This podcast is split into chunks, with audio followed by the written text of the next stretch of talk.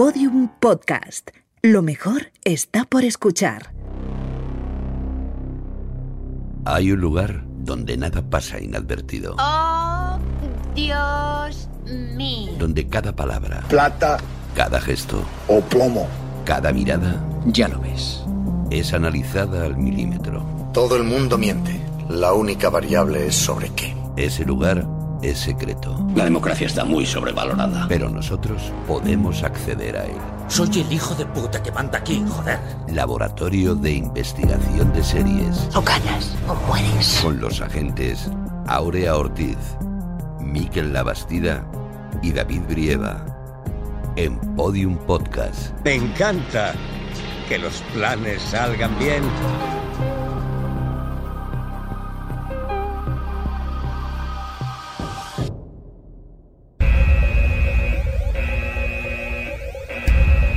¿Qué es ese garabato? Pues como que garabato, es un retrato de nosotros trabajando en el laboratorio. Ah, ¿y quién lo ha dibujado? ¿Algún sobrinito tuyo? Pues claro que no, lo he hecho yo, a que se me da bien.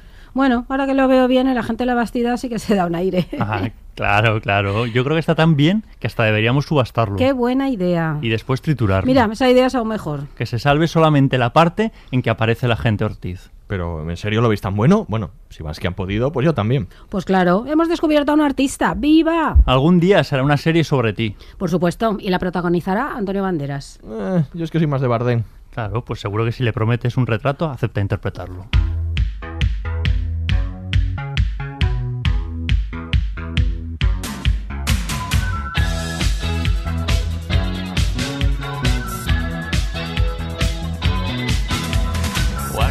Pasea con sus discípulos por calles y plazas de Nueva York.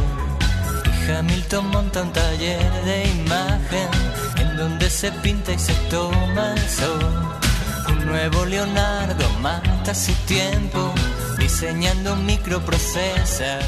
Bienvenidos al Laboratorio de Investigación de Series en el cuarto capítulo de nuestra cuarta temporada, el del arte. Cada temporada dedicamos uno de nuestros episodios a una temática y en esta temporada vamos a hablar de arte y series. Analizaremos cómo se representa el mundo de las artes, de los artistas, de las propias obras en vuestras ficciones televisivas favoritas. Y para esta artística labor contamos con los agentes más entendidos del LIS. Es tan buena que si le regalas un Gladys hasta te lo agradece. Hoy está en su elemento la gente Aurea Ortiz. Hola Aurea, ¿Qué tal, David? ¿cómo estás? Me regálame otra cosa que no sea un Gladys, porfa. Bueno, y me lo pensaré, me lo pensaré. Y lleva, lleva horas mirando el rosco que tenemos en la pared y yo creo que se ha dormido. El agente Miquel Labastida. Hola Miquel. Muy buenas, ¿qué tal? Muy bien, muy bien. Aquí estamos, por amor al arte. Buen amor al arte, ¿verdad? Hoy sí. Y los agentes especiales de hoy ya estuvo con nosotros en el 2x01 hablando de Juego de Tronos y hoy repite. Ella es doctora y profesora de, la Historia del Arte en la Universidad de Valencia. Eh, sus investigaciones se centran en el ámbito de la imagen artística, la perspectiva de las, de las estructuras visuales y de género. Ella es Esther Alba. Esther, re bienvenida. Encantada de volver. Y él es pintor, ha expuesto en diversas galerías y museos españoles, también internacionales, como en China, en Chicago, en Nueva York. Él es Carlos Saura. Hola, Carlos. Hola, ¿qué tal? Encantado tal? de estar aquí. Eh, Muchas gracias por venir. Y por último, el artista Pero del Gazapo, trabándose desde 1980, aquí el agente David Brieva. Comenzamos. Más allá de las cuestiones culturales y filosóficas que lo rodean, el arte forma parte de nuestro día a día. Es una herramienta para expresar ideas y emociones, sirve para revelar distinta información e influye en nuestra apariencia física y en las elecciones que realizamos. ¿Cómo se refleja este mundo en las series? Muchas producciones no han podido evitar caer rendidas ante figuras ilustres como Picasso o Goya. Para algunas ha sido un elemento inspirador, como el cuento de la criada de Young Pope o Mad Men, y en otras se ha colado a través de su argumento como Isle of Dick o Da Vinci's Demons. No solo eso, sino que títulos tan conocidos como Los Simpson, Sexo en Nueva York o Las chicas Gilmore también han profesado amor al arte, y os lo demostraremos en este podcast. Atención, este podcast contiene spoilers. Matt Groening, ¿qué está haciendo en un museo si ni siquiera sabe dibujar? ¡Oh! ¡Oh no! ¡Me está borrando! Apártese, amigo. Hemos de instalar una instalación. Es un Claes Oldenburg, un europeo que desafió las convenciones sociales y abrazó la cultura popular americana. Debe medir 30 metros o más. Este es un Joseph Turner, Cuando todos se dedicaban a pintar retratos, él se dedicó a pintar canales venecianos. Qué bonito. El suelo de las calles es de agua. Puedes ir al trabajo en Morsa. Y Picasso, que comenzó como pintor figurativo, después se pasó al cubismo. En su época final solo pintaba cartas de protesta a los periódicos. Es su periodo de energúmeno furioso. Oh, sopa de guisantes. ¡Con jamón! ¿Te ha venido alguna idea?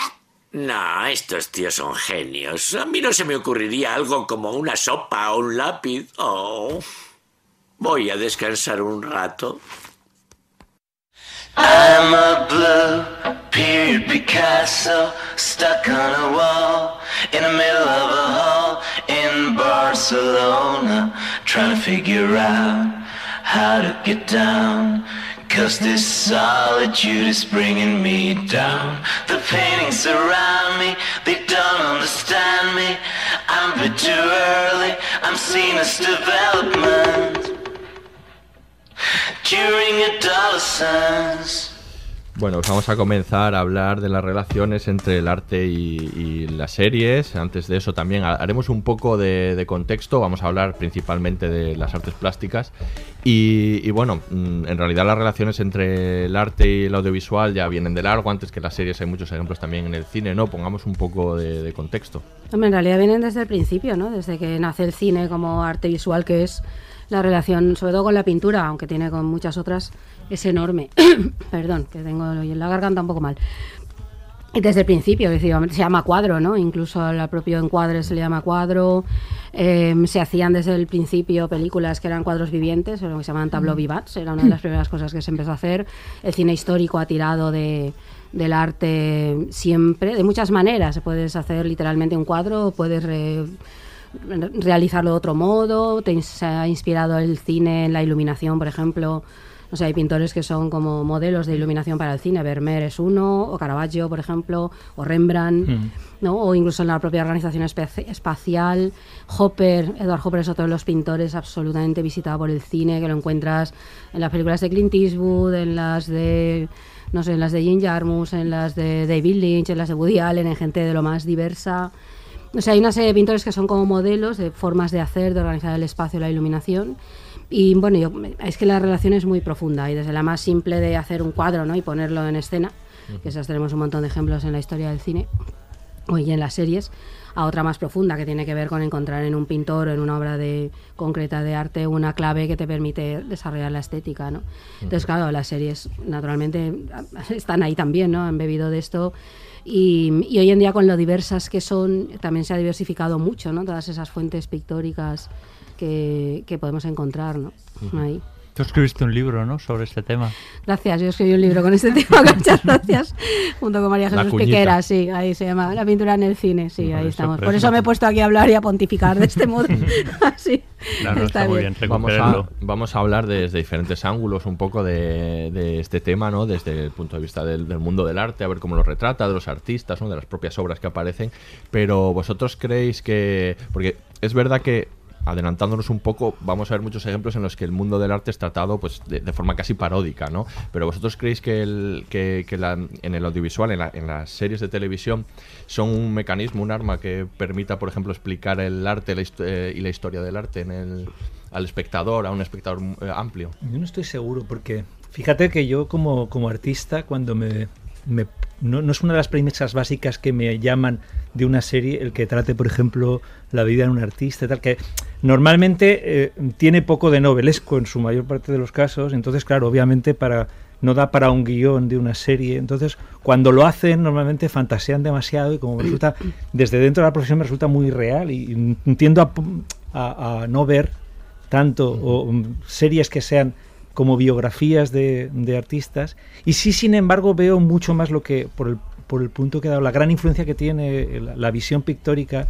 dentro de las series. Y luego hay series que, o en el cine, que, que como artista jo, es que estás viendo obras, prácticamente a cada, cada cuadro, cada, cada escena es, es, es una, una, una posible... me- me- a veces me da ganas de pintarlas, de hecho, las he pintado a veces. Tengo una te- serie sobre cine. Porque tú tienes, utilizas mucho el cine en tu Sí, pintura, mucho, ¿no? Como mucho, mucho, materia. mucho. ¿Y las Es como soy muy vez? bastante cinéfilo, ¿Y- pues... y las series de momento, creo... que- Sí, sí, sí, sí. De Westworld pinté uno, Ajá. me acuerdo yo. Y, y de Antes de Juego la de, Tronos también. temporada, y de. Juego... Sí, la primera, por- es que la segunda... ¿Ves? La- Juego La de Tronos también, de- también También utilicé algo. tienes, Sí, sí. también alguna cosita. Una obra pequeña sobre papel y eso sí, pero sí he pintado alguna cosa. Pero es más que nada, pero, pero sobre todo me interesa más otras, otros cuadros, otras, otras eh, series que la estética me recuerda, es muy pictórica en sí, ¿no? Eso sí que me... Sí, como Mad que Men sea- o El cuento de la criada o algunas de estas, ¿no? Me interesa, por ejemplo, la de Sorrentino, la de, Ah, la- y el de Jean el Paul. de Jean Paul, a mí me pareció brutal, Sí, brutal, sí, una sí, obra de arte increíble. Pero es que cada, cada, cada cuadro, unos cardenales todos en rojo, colocados de manera geométrica, mirando hacia un lado, luego mirando hacia... Para mí eran, ostras, es que son, mm, podrían estar plasmados en una obra pictórica, son o en una fotografía. Bueno, yo creo que es que la concepción seguramente en muchas escenas será como la Sí. concepción de una obra de arte. Hmm. Estoy convencido. o sea, Yo creo que en The Young Pope está muy inspirada, ¿no? a lo mejor en obras concretas, pero sí en el modo Sí, de sí, hacer sí, totalmente. la Tiene representación una del visión- papado y del Vaticano, ¿no? En toda la pintura antigua, yo creo que Una visión sí. totalmente pictórica. Bueno, Sí, yo toda, creo que- toda la obra de Sorrentino, yo Sí. creo. La estética, Sí, ¿no? sí. Yo tengo una estética muy clara, ¿no? Que recuerda también la gran belleza y Sí, otras, La gran belleza, y otras películas. Y yo creo que incluso la propia entrada, ¿no? Esa- ese desfile que él va Sí. haciendo en, en la, la entrada, ¿no? A, a la serie, donde va recorriendo toda una serie Sí. de obras pictóricas, Sí, ¿no? sí, sí. que eh, inician ¿no? un proceso casi herético, ¿no? De entender eh, incluso eh, como se va el arte, destruyendo ¿no? todo, todo la- Efectivamente. Yo creo que desde ese punto de vista hay una conexión ya ahí muy clara con, con Mm, el mundo de mm. lo artístico, Mm, ¿no? sí, sí, O- o por lo menos con esa, ese tipo de relación. Yo lo que sí que encuentro es lo que eh, se comentaba, ¿no? Es decir, las series, eh, pues eh, excepto la, el biopic, ¿no? Que está dedicado a los perrafalistas, ¿no? De Ah, sí. Desperate Romantics. No hay series dedicadas al mundo del arte, eh, digamos, de, con esas características, mientras que el cine sí que lo ha abordado Sí, mucho mucho. más, ¿no? Eh, incluso recientemente, ¿no? Estas eh, encuentros ahora con eh, Turner, ¿no? Con Mr. Sí. Turner, Mm. etcétera, y que recuerdan pues eh, las formas de, de hacer de- del cine en otras ocasiones dedicadas o bien a Picasso o bien a, a Van Gogh, ¿no? Con Kirk Douglas, que era absolutamente maravilloso. Pero claro, es otro tipo de, de planteamiento, porque el cine tiene esa captación como más eh, psicológica de los personajes, ha jugado mucho con esos personajes artistas extremos, ¿no? Eh, desde el punto de vista psicológico. Y bueno, las series eh, yo creo que mm, eh, no, no siguen ¿no? tanto esa... Sí, biopics, un Eh, poco. Poco- sí. Bueno, la de Picasso esta que ha interpretado Antonio Banderas, ¿no? Miniserie, ¿verdad? Miniserie, mm. algo así. La de. Goya, quizás Goya. también. Sí, muy pocas. Española, que bueno, no está del todo mal. Si eso ya hablaremos luego de ella, ¿no? Sí. Yo creo que. No, pero no solo es que no se haya dedicado a pintores reales, sino tampoco aparecen personajes. eh, eh, Pocos hay hay. pocos personajes dedicados al mundo del arte. Y cuando aparecen, suelen ser de una manera un poco mm, paródica, incluso despectiva. Eh, también la relación de los personajes, de los protagonistas de las series con el mundo del arte, también suele ser bastante distante. Cuando van a un museo, van de una manera circunstancial. O van y no entienden nada, que igual es muy real, ¿no? Sí. O van para reírse sobre lo que se hace en una, en una galería. eh, así como, por ejemplo, cuando vemos en- eh, hacerles otras cosas relacionadas con la cultura, quiero decir, hay personajes cuando van al cine O al teatro. o al teatro, siempre hay una admiración, siempre hay como una especie de, de, de- de retromenaje ¿no? dentro de, de la propia serie a, a- a- a la liturgia del cine o, de- o del teatro. Pero con el arte eh, está como más distanciado. Mm. Y luego hay buenos ejemplos, de todos modos. Eh, habéis citado el cuento de la criada, que es verdad que tiene un, bueno, toda una estética muy, muy, muy pictórica, pero hay algo que me gusta mucho de la segunda temporada y es la presentación del último comandante. eh, cuando ve- entramos en su casa y de repente en, el, en la escalera, el- por las paredes, hay cuadros de, de Basquiat. De ¿no? Basquiat, de Georgia O'Keeffe, de artistas americanos. Exacto.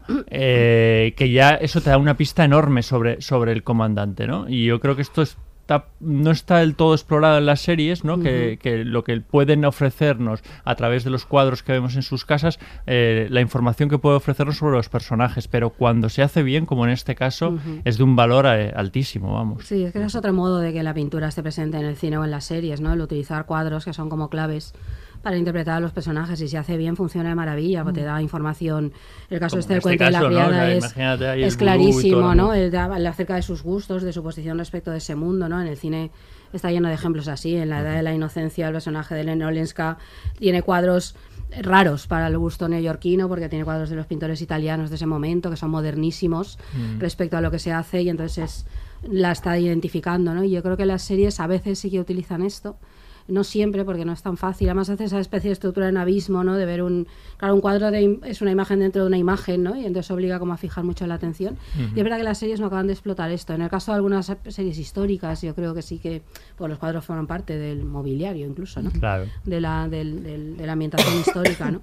Pero es cierto, este es un caso muy llamativo particularmente, ¿no? Yo creo. Incluso en las series eh, históricas se utiliza mucho ese recurso que hemos comentado antes del tablo vivant, ¿no? Claro. Mm. Por ejemplo, Ministerio del Tiempo, la muerte Isabel la Católica hace una alusión clarísima al cuadro del Último Testamento de Ujú. Isabel la Católica de Eduardo Rosales o la rendición de Granada de, Sí. de Pradilla. En ese caso es como mucho más habitual encontrarnos los cuadros vivientes dentro, ¿no? Insertos eh, de las series históricas. Es más raro encontrarlo en otros contextos, ¿no? Y un poco hablando de las series fantásticas, que quizás es lo que eh, más alejado parece del mundo del arte, ¿no? Por un poco eh, la fantasía llevada a una cuestión de la fascinación o de la imaginación de un poco de carácter atemporal. Yo, con lo que comentaba Aurea, eh, estaba recordando una escena que a me llamó muchísimo la atención cuando vi los 100, porque yo me dedico a veces a ver películas de estas teenager con Le mis acabas hijos. de dar una gran alegría David. Tú y yo la hemos Él visto. muy no la pude ver, no la pude No, no, en serio. No, no, no, no nos pasemos. Yo la- Pero yo- la bueno, visto. a ver, yo empecé a verla con mis hijos, igual que The Rain, que es una película también absolutamente teenager sobre María Estuardo, que me pareció al principio lo peor, pero te acaba enganchando. Sí, pero los 100 no Eh, está mal, ¿eh? No, no, los 100 está, Me- está yo- bien. Yo es que vivo esperando eh, una serie igual que Battlestar Galactica. Entonces, todo lo que se parezca un poquitito, yo ya. Ya te llama la ahí. atención.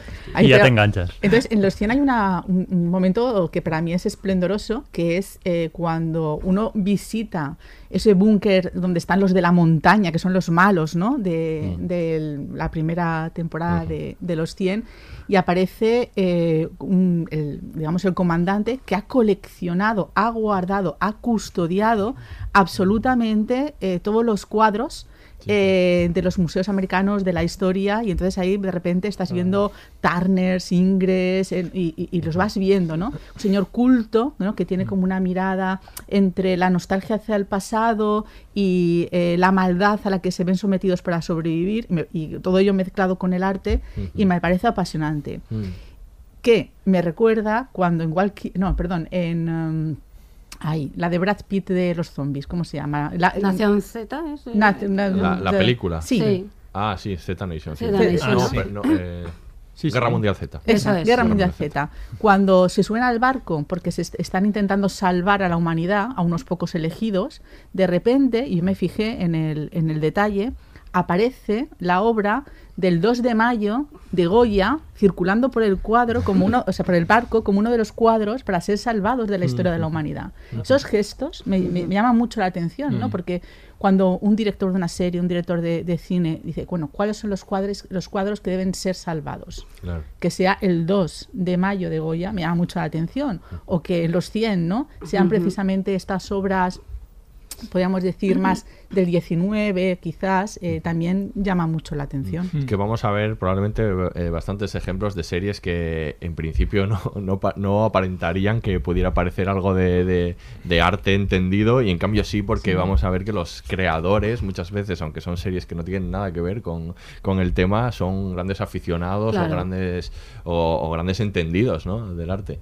Vamos a hablar ahora de, mm, de cómo se representan las, la- las pinturas, la- la- el arte en las series y vamos a escuchar precisamente un corte, un corte maravilloso de, de Mad Men en el que vamos a mirar todos al Rothko. No toquéis nada. Es un Rozco. ¿Por qué no nos lo ha contado Dale? Diez mil dólares. Tres cuadrados borrosos. Qué interesante. Hay dos opciones. O a Cooper le encanta y nos tiene que gustar, como en el traje nuevo del emperador, o es una broma y quedaremos como tontos si fingimos entenderlo. Yo no puedo ni fingir que lo entiendo. Bueno, a lo mejor tiene algún folleto en el que está explicado. Yo creo que no se puede explicar. Soy artista, ¿vale? Significa algo. Puede que no. A lo mejor solo hay que sentirlo. Cuando lo miras, te transmite algo, ¿no? Es como mirar el fondo del mar. Podrías sumergirte en él.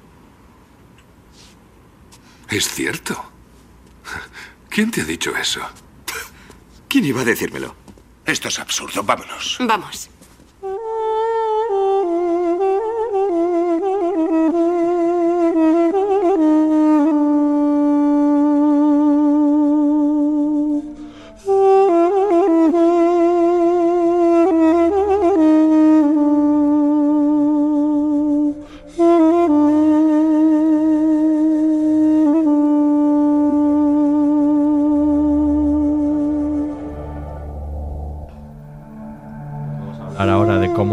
Se representan y cómo se entienden las obras de, de arte, las obras también pictóricas que aparecen en, la, en las series. Este ejemplo es muy bueno también de cómo ver cómo lo entienden los personajes, cómo reaccionan los personajes ante las obras.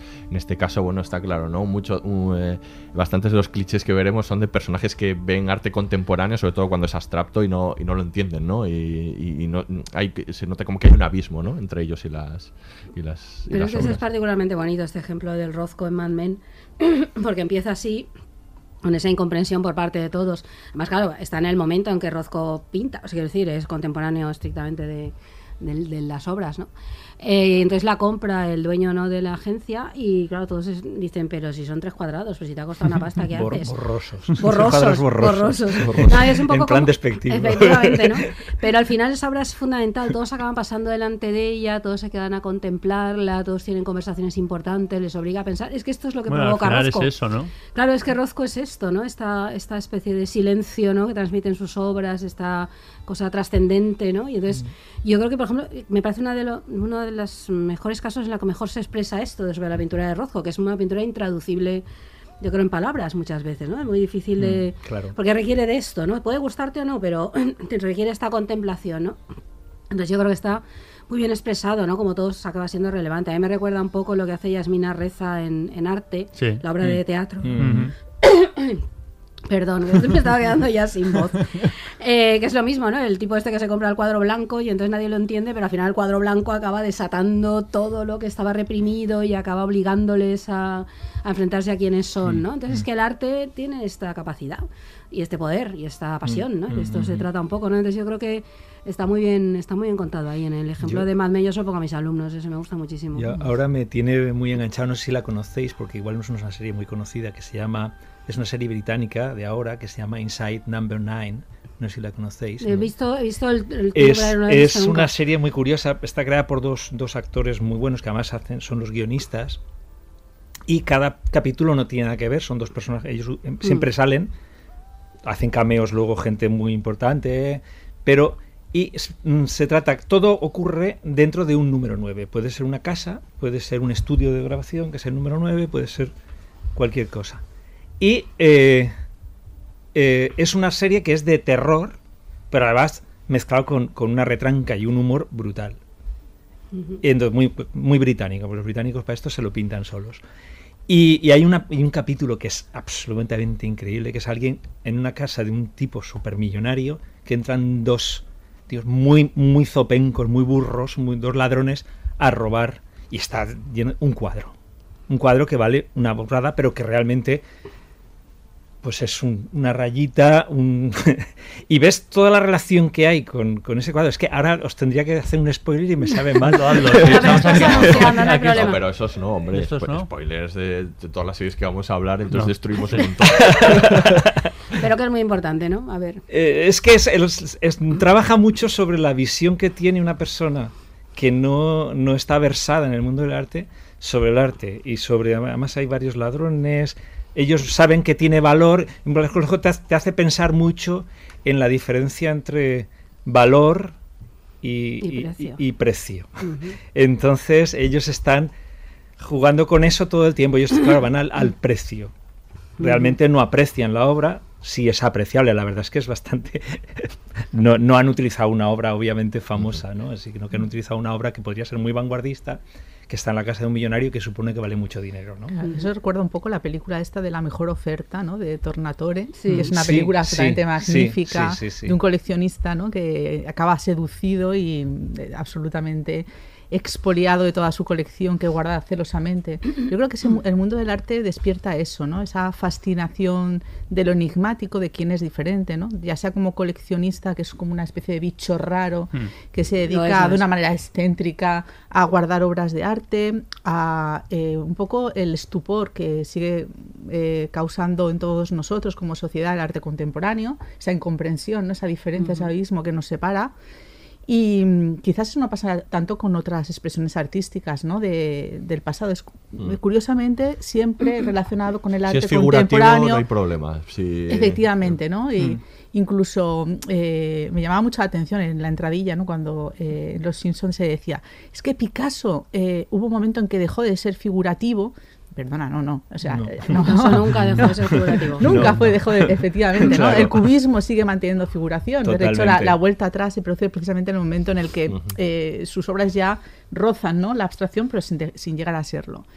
Y esa propia incomprensión le hace retroceder, ¿no? Eh, precisamente por eso, porque lo difícil es eh, comprender una obra de arte que en realidad está representando algo que no es eh, figurativo, que es a lo que generalmente se asocia al arte, pero que produce esa otra, eh, digamos, inversión mucho más conceptual, mucho más abstracta, eh, que te obliga a pensar, ¿no? Que, que- que es el arte contemporáneo.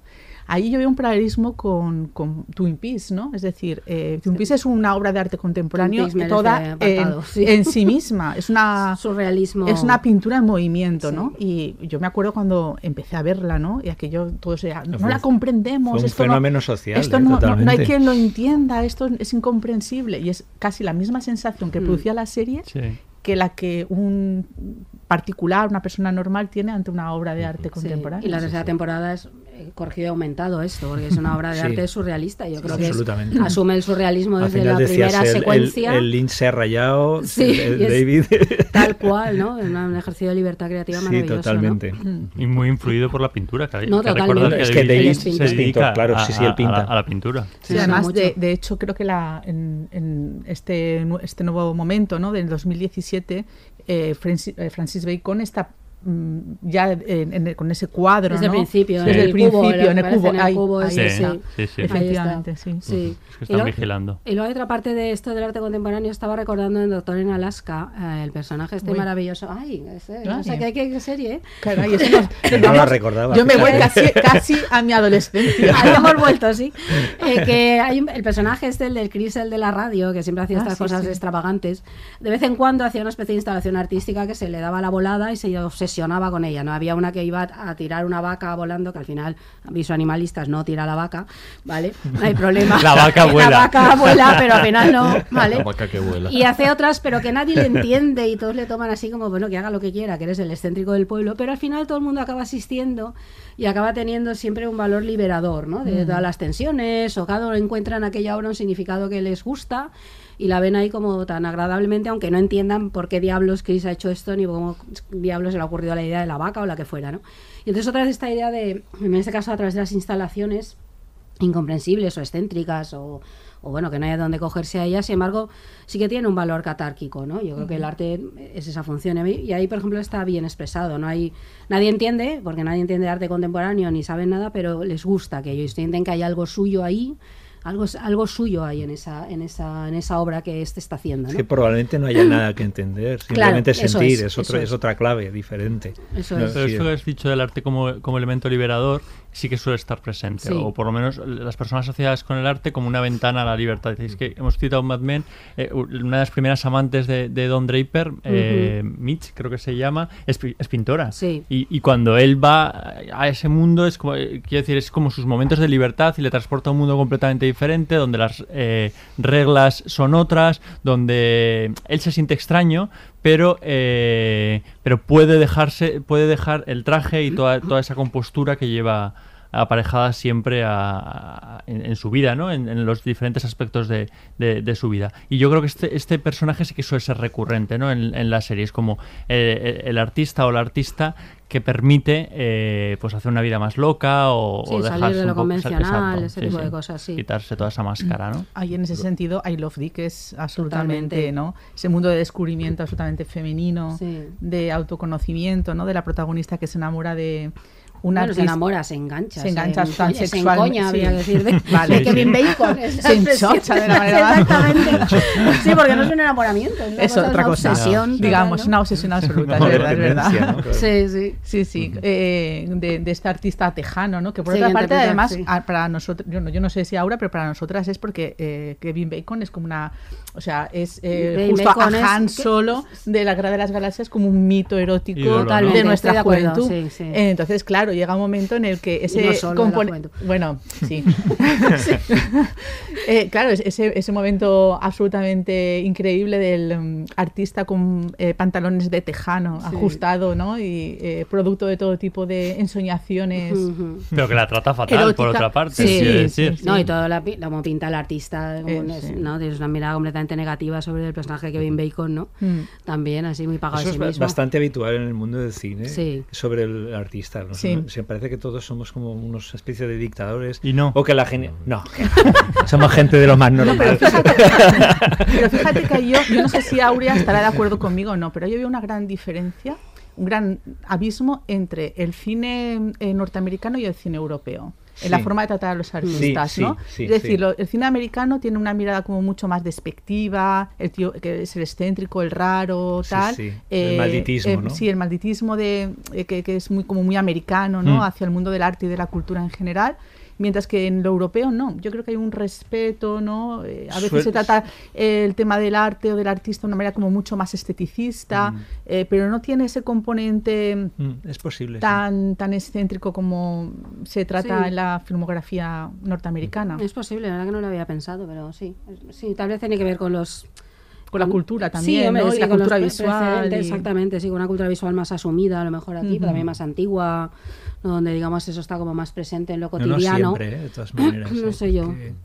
Sí. También sí que veo, me acuerdo, hay, una película de, de Ale Guinness también, que es un tipo piradísimo, loco, que es pintor, Ujú. y, o, o el sobrevivir a Picasso también. Ah, bueno, sí, es Sobrevivir a Picasso es una que película- que, que hace de, lo- de demoledora Sí. para la figura de... de- Bueno, también Picasso. se lo merece. Picasso Sí, yo creo que sí, yo, a mí yo me lo, me lo creo bastante. me lo creo bastante. es Para los, para- Guau. o sea, visto Si en uno un lee la muy bien, claro, si uno lee la biografía sobre- de Richardson, Convivir con ¿no? él tendría que tener su cosa, sí. Pero sí, sí.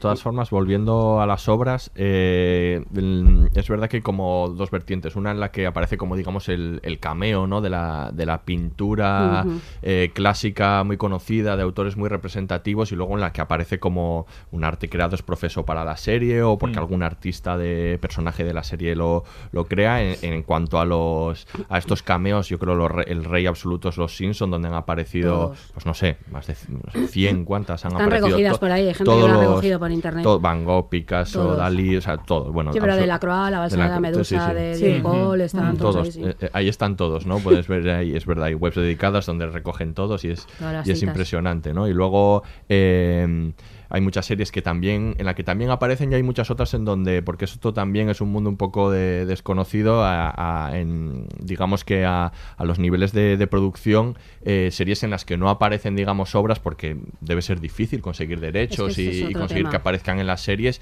y aparece mucho arte genérico, ¿no? Que normalmente, por lo visto, es, es arte alquilado, ¿no? De, de artistas que, que encuentran y contactan los de producción de las series y que aparecen, eh, como hemos dicho antes, muchas veces... eh, no tiene una relación directa con lo que se está hablando, o definen un personaje, pero otras veces sí, y, en muchas series, en más de las que parecería, de hecho hay una, hay una web, un Tumblr que se llama artontv.tumblr.com, donde aparecen como capturados de series impensables, eh, fragmentos en los que están en un museo viendo una obra o hablando sobre ellas, hablan sobre las obras, aunque sea un fragmentito y que demuestra esto que decíamos antes de que los creadores, aunque sea de un culebrón que aparece de, de media tarde, eh, muchas veces vuelcan ¿no? Su conocimiento y su interés sobre, sobre las obras. Sí. Y luego es verdad que aparecen también obras, eh, piezas de arte en sí, no solo pictóricas, sino también hasta instalaciones, ¿no? O, o performance, voy a decir, ¿no? El primer capítulo de, de la primera temporada de Black Mirror, ¿no? El del Mm, cerdo. como Ahí tenemos Eso una... es un super spoiler. Pero como esas ya lo hemos explicado y sabemos eso que todo el mundo lo ha hemos visto. hablado aquí. Recordemos que era, recordemos que era una intervención artística. Qué Entonces el golpe final Es brutal. maravilloso. Sí, sí, el sí. de- de- después de todo el componente político enorme que tiene aquello y grotesco y todo lo que quieras, al final resulta que es una intervención artística. Ujú. Claro, que da la medida de Yo me una gamberrada. físicamente mal, escuchen No, no, ese, ese- capítulo. Ese capítulo es tremendo, tremendo, tremendo. Pero ahí has apuntado un tema que es la dificultad de los de- para conseguir los derechos de las obras en algunos casos. Mm. Que es lo que hizo, por ejemplo, en que sobrevivir a Picasso prácticamente no aparezca obra de Picasso, Mm. porque no tenían los derechos de las obras. Claro, esto lastra mucho a la hora de poder eh, poner en escena, en una serie una televi- o en una película, la vida de un pintor, porque a veces no puedes poner las obras Claro. fundamentales, no puedes Claro, tener los parece derechos como de que ello. no hace sentido, ¿no? Claro, ver claro. a pintando a, o ver desarrollando hay- su obra al, autor y luego ser- no ver es que has de ser obras. probablemente un genio del cine o un gran autor para poder solventar esta dificultad. Es un problema. Claro. Maurice Pialat, por ejemplo, la solventa en su versión de Van Gogh, que es una maravilla, eh, en el cual no le vemos prácticamente pintar, le vemos el Van Gogh de los últimos días ahí viviendo y mm, en una imagen un poco distinta del Van Gogh habitual y prácticamente no hay obra de él. Pero no la echas en falta porque la visión que da de él es otra, porque claro, en otras películas se nota un montón. ¿Cómo haces para sacar a un pintor si no tienes los derechos? Y claro, con el arte contemporáneo esto pasa mucho más, que aunque con el arte antiguo pues Mm, no es tan mm. problemático. Claro. Pero con el arte contemporáneo sí, entonces lo que hace muchas veces es contratar pintores para que hagan las obras, ¿no? Eh, o algo así, o conseguir eso, o Sí, alquilarlas. derechos de Pero- alquiler pero eso se muchas nota, veces. sobre todo si, si en, la, si en, en la, en el- la película o en la serie tiene que aparecer una obra, a menudo mm, contratan a un pintor, par- pero, es- pero es un pintor muy mediocre. Claro, que eso eso nos este es llama un- mucho la atención. este es un Entonces, que te encuentras con que eh, están diciendo, no, esta obra maravillosa, tal, y está diciendo, joder, macho, si Este esto, es es, una- esto es de, de, de- de- de- de asociación de fines de semana, de pintores aficionados. Es terrible. Este es un problema "Joder". enorme, en el cine se nota muchísimo. Y Hay una película de los años 40 que se llama Soberbia, basada en la novela Somerset Maugham, que habla de un pintor así, semejante a Gauguin, que es un genio y todo el mundo considera su obra un genio. Y cuando de pronto la ves la obra, dices, Dios mío. ay, claro, no pudieron utilizar la obra de Gauguin porque no era él, porque no sé qué, claro, porque no acaba Claro. de ser él. Y era como decir, no, claro, no puedes creerte que sea un genio. Pasa siempre con el retrato de Dorian Gray o con obras Claro, que el cuadro claro, es fundamental. Que, te- que siempre te, des- te- siempre te decepciona. O sea, no hay manera. O claro, o eres Claro. Rubens o eres Van Gogh.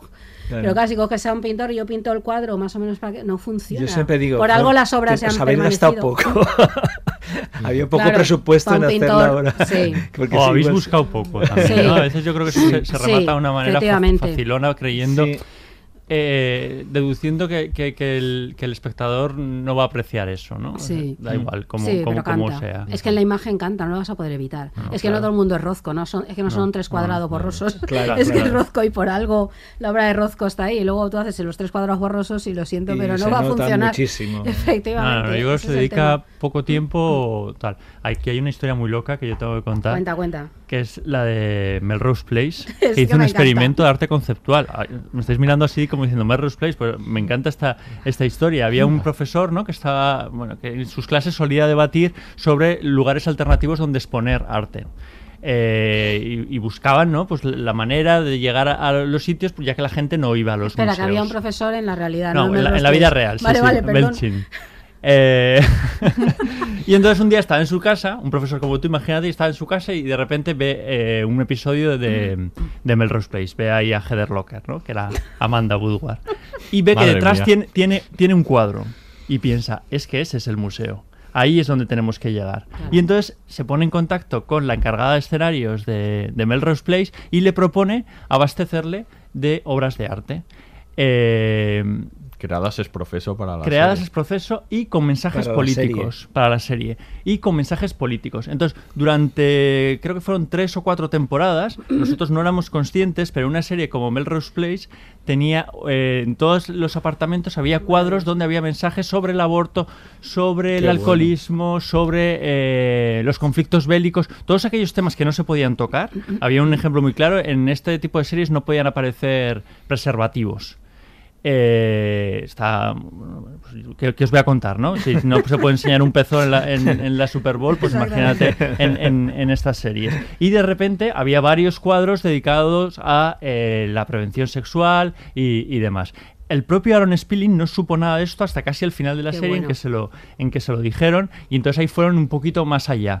Eh, bueno, fueron más allá de, de dos maneras. Una, introduciendo en la serie a una pintora y para ello sí que contactaron con una escuela y bueno creo que era un grupo de 100 pintoras para que ah, mm, bueno, hiciesen las obras que ella iba a exhibir en la, en la serie. Y finalmente organizaron una exposición con todas las obras que se habían expuesto en las temporadas de Melrose Place en el MoCA de Los Ángeles en el Museo de Arte Contemporáneo y, y ahí hicieron, bueno, aquello fue mucho más loco porque la propia exposi- los personajes iban a la exposición, decían no entender nada de lo que estaban viendo, pero vamos, me parece la relación más Place, ¿eh? loca que he visto Es con el arte en una, esta en historia. una Sí, sí, es una serie. historia tremenda. Porque da la medida de lo importante que es el arte. Sí, que sí. yo creo que para Pero es de gente- alguien que se lo ha tomado en serio, Claro. que viene desde fuera, que vamos, quiero decir, la, la encargada de escenarios no lo hubiese soñado nunca de repente, ¿no?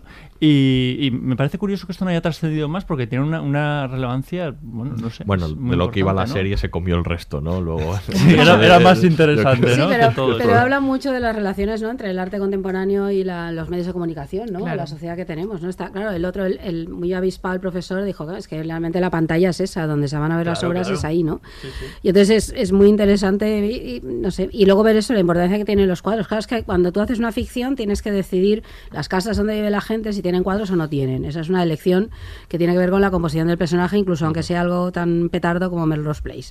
Lo que tienes que decidir, petardo? petardo acaso, no sé, pero tienes que decidir, estos tienen cuadros en las paredes, sí o no, si los tienen, de qué tipo son, son clase alta, ergo tendrán cuadros como, abstractos o no. Es que esto, esto Claro, forma esto parte es del mundo de la serie, hasta es ahora no se lo habían importantísimo. planteado. A partir de esto, pues, por ejemplo, Claro. el que era muy mujeriego, le Claro. ponían eh, un- unos cuadros específicos. eh, la, la otra que acababa de quedarse embarazada tenía unos cuadros que iban muy. eh, bueno, embarazada no, no porque tal, pero era como en secreto. Bueno, esas cosas que pasaban solo en Melrose Place. Pero los cuadros decían mucho sobre el propio, Claro. sobre el propio argumento. también. Sí, la Y- y dificultad no- es cómo representas el taller del artista, ¿no?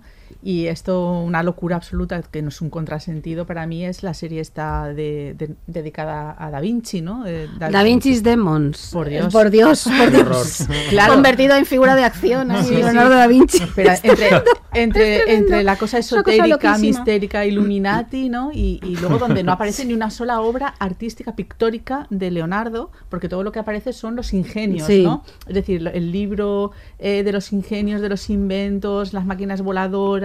Entonces convertimos a Da Vinci únicamente su faceta, podríamos decir, más De de, de ingeniero, ingeniero inventor. inventor y la parte pictórica, como no sabemos cómo representarla y tenemos dificultades Ujú. para ello, de que directamente desaparece de la serie, la obviamos. Sí, ¿no? pero además no les encaja tampoco, no. porque claro, como la figura es, yo he visto un capítulo 2 para que haya la curiosidad de ver, de decir esto qué es. Bueno, yo confieso que me he ¿Pudiste tragado las dos temporadas. Lo tuyo ya es más grave, yo he visto algún capítulo. No, pero claro, como lo han convertido en una figura de acción... delito, ¿eh?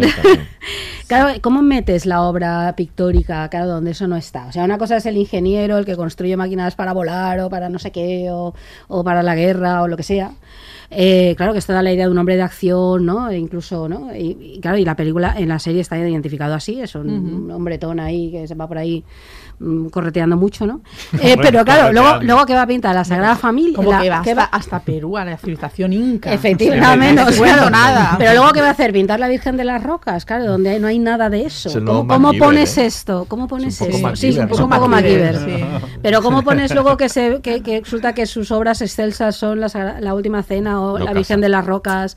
Que es como todo lo contrario, de Todo, ese todo, po- todo. prototipo de hombre de acción, ¿no? Aventurero, apasionado, no sé qué. Claro, entonces yo creo que es una. Es que es imposible, se comería la, Ya. la- el mundo que la serie construye, su verosimilitud, que la tiene dentro de su propio mundo completamente loco. Sí, Pero sí. me, me gusta mucho eso que decías antes de lo de la, constru- de la construcción de, de los personajes en cuanto a, bueno, es verdad que al final que elegir qué obras tienen es un poco construir personajes no con profundidad. Yo recuerdo que, bueno, en, en- en otro nivel, ¿no? Estaba Billy Wilder que en el apartamento decía que, que mm, el personaje de, de Jack Lemmon decía, tenía, eh, si os fijáis, tiene plagada toda la casa de obras de arte. Y es un, un tipo que en, realidad no debería, no entiende No- no mucho de arte. Ni tiene que es un- dinero, porque es ni un tiene dinero. pobre oficinista. Pero Sí, son entonces él explicaba que él, claro, el pobre diablo que no podía estar en, su casa, eh, lo que hacía, ¿qué hacía? Pues paseaba por la ciudad y a dónde iba, pues a lo único que estaba abierto que eran los museos. Entonces se refugiaba en los museos y veía las obras de arte y luego se compraba las láminas y las colgaba en su casa. O sea, al final Sí. hay toda una, aunque luego no esté expresado Bueno, pero verbalmente, luego eso está ahí, ¿no? pero Entonces- aparte de la cuestión práctica de que compra las esto porque está toda esta historia que, de- que forma parte ¿no? de la Biblia de del la personaje de es. que luego te da otra dimensión el personaje pues mm, puedes deducir que ama la belleza o que aspira a un mundo un poco distinto vive en un Claro. mundo muy feo no absolutamente cuadriculado no tanto la oficina como Mm, su casa como oficina todo es- todo es gris todos esos- entonces claro es una manera también de brutal. expresar un anhelo de algo más no entonces claro es que los cuadros tienen ahí muchísimo muchísimo sentido Y luego otra cosa que está en, cuanto a la- las obras eh, eh, es también que no solo la- las obras inspiran la, la serie, sino que luego también sucede lo contrario, ¿no? Las propias series inspiran a las obras. Hay Mm, muchos ejemplos, claro. ¿no? Eh, Bueno, como Carlos tiene mí- mí, ejemplos, cuéntanoslo, Carlos tiene- ejemplos, no, es que básicamente es que es que yo soy figurativo, obviamente, pero es que sí es algo uno tiende a reflejar lo que en su obra lo que le impresiona, lo que le emociona. Entonces, si uno está viendo películas y esas cosas mm, te llegan dentro, te- obviamente, pues, pues, pues de algún modo acaban saliendo, o bien como ideas, o bien simplemente como sí que es verdad que sí que he pintado algunas obras, alguna serie, incluso jugando con, tengo una serie que se llama Las Flores del Mal, que, que es por Baudelaire, ¿no? Eh, y, y lo que hago es utilizar mm, cuadros de serie de, de gángsters y tal, que es con, con flores literalmente por encima, ¿no?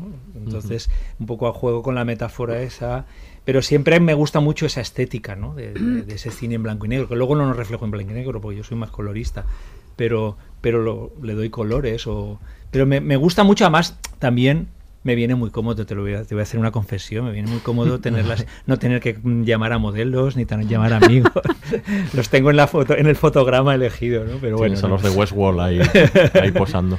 Bueno, West- y quietos. Sí, Westworld tiene una cita ahí de un cuadro al, al final de la primera temporada, cuando están haciendo la ficción esa que acaba muriendo, no me acuerdo quién. eh, ay, por Dios, estoy fatal con Eh, los nombres, Westworld, sí. estás hablando. Se habla de Westworld. La escena sí, final, sí, eh, que está muy colocada. Hay una especie de piedad que está el muerto y ella recogiéndola. Sí, sí, sí, sí. ¿vale? Y el personaje piedad. de Anthony Hopkins Sí, sí. ahí cuando Sí, sí. revelan toda la ficción. Es un y eso es, un- y esa es una cita directamente, ¿no? De, Claro. de que incluso en series así aparece. Bueno, aparte que está Miguel Ángel, bueno, hay muchas cosas ahí. Pero, pero sí que está, ¿no? Bueno, hay cosas como mucho, bueno, muy, muy- muy sabidas ya, ¿no? Las relaciones entre Cindy Sherman y David Lynch son evidentes, ¿no? Sobre todo en esas fotografías de Mm. eh, fluidos y eh, cadáveres y Sí. tal que tiene Mm. Cindy Sherman, que hace una, re- tiene una relación muy clara con, con David Lynch, ¿no? Pero eh, yo el otro día le- leía una, una eh, noticia, que lo tengo aquí apuntada, que es eh, de un artista que se llama Asset Colors, que mm, en Barcelona ha realizado una serie de eh, pinturas murales, ¿no? Eh, de street art, de arte callejero, relacionada con personajes de Juego de Tronos. Mm. Y, y Y de Walking Dead. tú a y de verla. Walking Dead. No, no, no, no, no he ido a verlo, es en Barcelona. Y es muy curioso porque se ha convertido en un fenómeno turístico, ¿no? Donde la gente que pasea por Barcelona directamente está buscando esas eh, pinturas eh, de arte callejero para hacerse Es que- selfies, ¿no? Directamente es que con áreas cosa que tiene que ver, claro. con-. Entonces, es, bueno, no sé hasta qué punto, ¿no? Eh, esas expresiones artísticas pues forman parte de una búsqueda de inspiración o de otra cosa, pero bueno, en realidad Sí, es no. todo un fenómeno. ¿eh? Sí, Sí, bueno, está la instalación, esta, ¿no? de Sobre el, Cuento de la cuento de criada. la criada, efectivamente, ¿no? Que se, En Nueva York. se ha hecho toda una instalación ahí en Nueva York sobre la obra. Claro, que bueno, es que el cuento de la criada como ha trascendido, incluso se utiliza la imagen, ¿no? De manifestaciones. Sí, y, la ropa, ¿no? Sí, pero se ha hecho toda una instalación artística eh, Mm. como tal, a través de la figura de la criada y otra serie de cosas también, ¿no? Es una serie que inspira eh, todo tipo de obras, ¿no? Y más que habrá, vamos, y Juego de Tronos por descontado, por no hablar del fanart. Este. que sí, Bueno, esa que el serie- fanart es importantísimo Sí, sí, en, cuanto sí. a, en cuanto a las series. Yo creo que hay una relación de, de artistas, ilustradores eh, con, con las Sí. series y que incluso muchas plataformas lo impulsan. Yo hace poco leí que Netflix hizo una especie de convocatoria para i- ilustradores que expresasen el big watching de, de diferentes maneras y luego a través de sus plataformas, claro, imagínate, eh, los, los mostraba, ¿no? Hacía de, de- de- de escaparate. Entonces yo creo que ahí sí que hay una relación recíproca y que es, mm, que es muy interesante. ¿Me ¿Vas a comentar algo? Sí, te he No, no, interrumpido. no, no, no, no me lo recuerdo ahora mismo. Bueno, pues- era sobre lo que tú decías. No, de- decías que, que el cuento de la criada, por ejemplo, con toda esas, esa estética de los de las caperuzas esas rojas y, y decir, es, es, es, eh, el color, la estética es, es muy pictórica también, Claro. absolutamente. Quiero decir, la colocación de la escena. Totalmente. todo también. Claro, es que Entonces, sería... eh, es- volvemos un poco a lo que decíamos al principio, ¿no? Pero es una de esas películas que, que cuida muchísimo y que, y que, que- que está muy desliga, de, no está muy delimitado el, el lenguaje propiamente cinematográfico del lenguaje pictórico. Totalmente. Claro, Es lo que decíamos, ¿no? Como hasta eh, el, el carácter pictorialista en muchas ocasiones de la serie de televisión o de la imagen audiovisual toma ¿no? elementos de carácter estético de- del arte o de la pintura en general. Mm. Y los Ya no- devuelve. en este y caso los es devuelve. interesantísimo. Hay ¿no? Va de la pintura a la Claro, serie, de la serie, sí, vuelve sí. al mundo del arte, ¿no? Sí, sí, como un un continuum, sí, efectivamente. Bueno, pues vamos a hablar ahora un poco de, de los artistas, representación de los artistas, escuchando primero eh, este corte de- del Ministerio del Tiempo, donde Ah. por fin se unieron Velázquez y, Y Picasso. Y Picasso, bueno. Sí, sí. Y ahí está todo lo que un artista necesita para saber de pintura. El Museo del Prado. Claro, sí. eh, ¿iba, ¿Iba usted a menudo al Prado? Pasaba más tiempo allí que en la academia. Banda de inútiles, los de la academia. ¿Para qué pintar jarras y naturalezas muertas como si fueran reales? Para eso ya existe la fotografía. ¿Qué le gusta más del Prado? Goya, sin duda. Tiene una capacidad increíble de mostrar el horror humano. Las pinturas negras, los fusilamientos. Y Velázquez. Bu- Bueno, Velázquez es el mejor. ¿Ha visto usted las meninas? Eh, sí, claro, alguna vez. ¿Quién no ha visto las meninas? No digo por un rato. Digo mirar el cuadro durante horas. No. Pues debería hacerlo. Cada vez que miras el cuadro, descubres algo distinto. Una luz, una sombra, un rasgo. Es como si las figuras se movieran y, todo cambiara. Ese Velázquez sí que era un genio. Mami, yo soy guapa, mami, yo soy guapa. Mami, yo soy guapa, mami, yo soy guapa. Mi pelo rubio, mi cara guapa. Menina fea, mi cara guapa. Quiero salir en un cuadro de Velázquez. Mami, ¿por qué no me pinto a mi Velázquez? Porque siempre salí tú y el papa. Mami, ¿será que, es que yo no soy muy guapa? Dime guapa, dime que soy guapa. Qué temazo, Miquel, qué temazo. temazo, de verdad. Vamos a hablar ahora un poco, ya hemos hablado bastante, ¿no? De la representación de los artistas, hemos puesto bastantes ejemplos, es verdad que se juega mucho con el cliché, es verdad, con el genio loco, eh, como hemos comentado, también es verdad porque es un personaje, decían algunos artistas en algunas entrevistas, que normalmente su trabajo pues no es un trabajo eh, que, no tiene conflicto, ¿no? Y las series necesitan conflicto, entonces eh, a veces utilizan este, este tipo de, de personajes. Hemos citado I Love Dick. Probablemente es verdad que hay pocos personajes artistas, bueno, pocos no, hay casi ningún personaje artista protagonista, ¿no? De una serie, así como en biopics de, de cine encontramos Pues muchi- yo creo que eso, que I ¿no? Love Dick. I Love es Dick, los- la del de Picasso, ¿no? Genius Picasso Sí, también. Los de Spelly Romantics estos, que Eh, también déjatelos estar, esa sí, serie. sí. Da Vinci's prerrafaelistas, Demons, que ya hemos dicho que retrata muy Sí. bien lo que es... A mí esa serie me frustró. ¿eh? ¿Cuál? No la he visto, ¿cuál La de es? los prerrafaelistas, Ah, los hay una serie, se Romantics. llama Desperate Romantics, es una serie sobre los, eh, los prerrafaelistas. Sí, sí. Entonces son todos jovencitos maravillosos que todo lo que quieren es básicamente ligar, ¿no? Claro, son como los enfants terribles. Efectivamente, sí. Sí. Es una serie también... Pero es recomendable la Eh, serie. no, realmente ve uno porque está, sí, entretenida, pero Claro, no. yo, yo que me lo- esperaba como, como más una estética así perrafalista, No. muy, muy presente la, en, en la serie, tipo, eh, no sé, el misterio este de Hanning Rock, Por ¿no? Que- ejemplo, que, claro. tiene esa estética así, ¿no? Mm, Un poco eh, de Dante Gabriel Rossetti, Sí. ¿no? Claro, inspirada en la Decadentista. obra, en la propia claro, y no. No, es que eso es lo interesante. Fíjate, esa serie, eso es interesante, pero en negativo. Es decir, porque justamente eh, teniendo en cuenta, y además la influencia del prerrafaelismo hoy en día, que está en todas partes, es decir, que es uno de los grandes Es que- mo- es movimientos que que, más influencia a un hay. fi- a un cineasta, Sin embargo, ¿eh? la, la- la serie no, la serie juega a jovencitos alocados Mm. ahí, ¿no? Todo es montaje muy rápido, ¿no? Ese tipo de ficción. Mm. Es un poco lo de Da Vinci's Demons, pero sin elementos fantásticos. Yo creo que Claro, eso un poco, es. es. un poco más Melrose Place en realidad, si te digo la verdad, que no otra cosa. Y Ah, no, pues, y no utiliza esa estética. Es, es llam- llama la atención, ¿no? Porque Sí. además en el, en el libro de Aurea, que, que todos lo trabajamos en, en- en clase, ¿no? De pintu- la pintura en el cine, ella explica muy bien cómo eh, todo lo que es la, el cine de influencia medievalista, que ha- hace, digamos, una revisión del pasado histórico, nuestra visión, por ejemplo, de lo medieval no pasa por una comprensión, ¿verdad? De verdad, de lo que fue la estética de la época medieval, sino la estética que nos llega filtrada a través, eh, por ejemplo, de- del mundo de los perrafalistas, Sí. ¿no? Que es una estética de lo medieval romántico, podríamos decir, sí, como los neoclásicos también. Claro. Sí, pero es que incluso está en Juego de Tronos. Algunos Sí. de los trajes que llevan este tipo de cosas derivan de Que ahí. es muy Barnett Jones todo. Efectivamente, Mm. totalmente. La figura de la Khaleesi o algunas otras Sí, sí, derivan muchísimo, ¿no? Hoy en día, sin embargo, esta serie, pues no sé, no, no, no lo utiliza. No sé, no sé si está hecho adrede, debo entender que sí, porque es una han de tomar la decisión estética de cómo nos planteamos la serie, pero es sorprendente. A lo mejor por no abusar de ella, no lo acabo de entender, pero no, es muy llamativo, muy llamativo el por qué no, el por qué no lo hace, ¿no?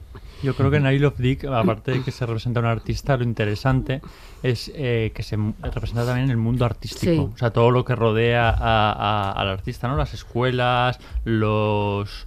eh, bueno, te iba a decir también las clases, ¿no? Lo- Eh, lo- eh, también el tema de la residencia la artística. residencia artística, sí, sí. Los palmeros, quería Sí. decir, alrededor de Eso los también, artistas. sí, No, no, sí, es que eso- está muy interesante. Los halagadores, ¿no? Los que Sí. le pasan la mano por la espalda, qué bueno eres, qué bueno eres. Efectivamente, que esto hay mucho. A mí, Qué a mí- peligro a mí tiene esta- yo esta mía. serie tengo algún problema, no termina de convencerme. Me gusta la premisa, pero luego me aburre soberanamente la serie. Me Es que parece que un se poco como dando por todos- vueltas en sí misma. Sí, demasiado. Pero bueno, eh, reconozco que, mm, que tiene alguna sorpresa y alguna anécdota que está bien en, en cuanto a la relación del mundo artístico, aunque mm, la, la perspectiva que da tampoco es especialmente halagüeña. la Pero yo creo que sí que es más realista en ese sentido su planteamiento, que Sí. decir, porque hablamos antes de cómo normalmente cuando sale el arte contemporáneo es para reírse de él o para mostrar la incomprensión Sí. o para hacer chistes a costa ¿no? de, de, de- de qué, locura de obras. Bueno, Y aquí aquí- algo de eso hay también. Aquí ¿eh? también hay, pero como que se ríe un poco como desde dentro, Se ríe de ciertos excesos sí. que yo creo que también son reales, es decir, de, Claro. de mucho postureo. Mucho. Claro, entonces la serie hace mucha parodia de ese Solo- postureo, pero sí que es verdad que ves esto de las ciencias artísticas, cómo funciona él con los discípulos, todo ese tipo, esos juegos también de mucho ego. Pero yo creo que sí que tiene un punto un poco más real, de algo que sí que funciona así en, real- en la realidad. Woody ¿no? Allen juega mucho con eso, más Sí, es con el postureo, con, Sí. el- Sí. con el- la, impostación ¿no? del, Mm, del- del claro. crítico, del artista, que, Sí, del pero no solo- intelectual, que no solo del artista, está sino del- de del crítico. De- Efectivamente, es muy sí, sí, importante, sí, sí, mucho. sí. Yo creo que más juega con, con el mundo que, que rueda, que rodea el mundo artístico, el propio arte, que, que con el propio arte en sí, Sí, ¿no? O el que artista, probablemente no es peor el crítico, Que la impostura del crítico que la del artista. Sí, el ¿no? Intelectual artista o, o el auto o el auto nombrado intelectual Sí. que también Hay una, una serie que a mí me llamó la atención y que la verdad es que me sorprendió bastante, no sé si la habéis visto, es eh, una nueva que es eh, Crónicas eh, de Frankenstein, que yo me esperaba como, pues bueno, otra vez revisitar el mito de Frankenstein, el, pues, está basada en una serie de asesinatos de niños que aparecen despedazados y cosidos, y bueno, hay toda como una, otra vez, Mariselli, etcétera y tal. Y, y finalmente en la serie hay toda una, una relación con William Blake, ¿no? Con, con el eh, artista, pintor, eh, poeta inglés, eh, que es absolutamente maravilloso, increíble. Mm. Y refleja bastante bien, ¿no? El, el mundo de Blake y eh, todo lo que es la esfera artística que le rodea en su momento. Y en ese, en ese sentido me llamó la atención. Luego es verdad que con el rollo este de los muertos despedazados me acabó aburriendo un poco. No, la cosa cambia. Dice, igual esto ya lo he visto Eso, eso en. Melrose Place tira que te va, pero Eh, es lo que tienen los muertos despedazados. es que era, venga, uno detrás Sí, de sí, otro, sí. claro. Entonces al final eh, acaba cansando agotando, sí. el tema Frankenstein Sí, de sí, manera continua, ¿no? Porque parece como que no tenemos más imaginación. Sí. Pero sí que es verdad que en dos o tres capítulos que aparece por ahí en escena William Blake, ¿no? Y ese mundo también de Mm. las sociedades eh, en defensa de la libertad americana y no sé qué y tal. durante- trata bien. Eh, sí. Mm, Y luego hay otra serie donde el arte es muy importante, que es Nola Darling, la serie de Spike Lee. Él, hiz- ha- bueno, él ha hecho este año pasado, ha desarrollado la serie de la que fue una de sus primeras películas, Nola Darling. Y claro, el personaje lo ha traído al presente, eh, sigue siendo pues esta misma mujer afroamericana, libre, que tiene los amantes que le da la gana, que huye de la monogamia y demás, y es artista. Y es muy importante toda la parte de la- del arte porque hace toda la serie una reivindicación del arte afroamericano. De hecho, ella bueno, hay una trama vinculada con la exposición en la que tiene que intervenir y como hay una mecenas ¿no? que se de- dedica a desarrollar el arte afroamericano, toda la serie está llena de obras de artistas afroamericanos reales y ella a su vez es pintora, bueno, y hace intervenciones artísticas, en este caso de arte urbano, ¿no? absolutamente políticas, desde, desde las políticas de la, de la, de la diferencia eh, racial, ¿no? en la cual reivindica a través de una serie chulísima, además, que se ha hecho muy viral completamente, en la cual ella va poniendo a las paredes de, de- de Nueva York de eh, fotos de ella diciendo mi nombre no es tal, eh, no es zorra, mi nombre no es negra, mi nombre no es... Se esta, desarrolla ¿no? en la actualidad. Sí, sí, en la actualidad y es muy, muy interesante ahí sí, porque además la, el arte, claro, es la forma de expresión de ella, la forma en que se protesta contra una sociedad que la intenta siempre colocar un montón de etiquetas de mujer joven, negra, eh, ¿no? De- eh, constantemente, eh, la forma de escapar de eso y luego muestra un poco todo ese mundo de las galerías y cómo el arte afroamericano pujante que ahora de hecho está muchísimo, hay todo un gran movimiento ahí, ¿no? Y es muy, muy, muy vinculada a la actualidad. Y ese es un ejemplo también de, de- de las pocas series donde el mundo del arte tiene un papel muy importante porque el personaje es artista, pero además se ve también alrededor algo que tiene más que ver Mm. con la realidad y además Sí. es un ejercicio de reivindicación política y, e identitaria clarísimo.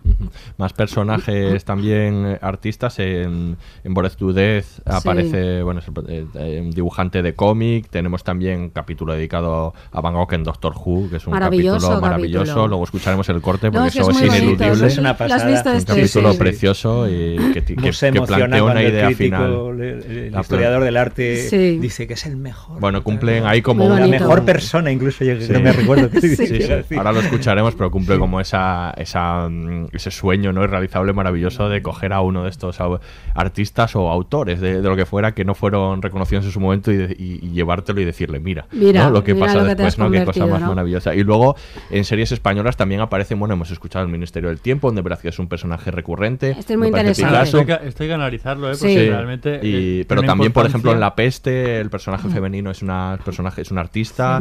Eh, la serie de Goya, bueno, tenemos ahí tenemos ahí varios ejemplos, ¿no? Lo del Ministerio y Tiempo, actuales. a mí el Velázquez, este lo que pasa es que yo no me lo termino de Te- creer. Te Primero porque yo siempre Bueno, me lo porque- imagino hablando en andaluz como buen sevillano. Y, Eso no. y no- Un personaje cómico, ¿no? Pero En- en claro, la serie. luego, hombre, está como... Dentro de la serie funciona muy bien porque también tiene un poco ese toque humorístico, siempre hay un permanente... Y, y, y- y me hace gracia, ¿no? Que la primera vez que sale, pues es- está, está de... de- es, el, es el personaje que hace los retratos robots. ¿no? Mm. De, joder, Eso es tío, muy- tenemos uno muy bueno, Sí, coño, sí. muy bueno. Pega el mejor. Pero mm, eh, cuando el tío conoce a Picasso, yo no me lo termino de creer. O sea, yo no me imagino a, a un tipo, por muy inteligente que sea, del un pintor del siglo XVII, con la referencia del siglo XVII, que se encuentre con Picasso así de golpe, de sopetón, y diga, guau, este tío es Y le genial. reconozca la genialidad. No creo que fuera así, pero bueno, dentro de la serie En funciona y- entretenimiento. Y, está bien, vale. Sería un poco difícil de entender, ¿no? Claro, Sí, yo creo que no, la es decir, pintura no tienen las claves, es que no le falta todo culturalmente para poder decir no.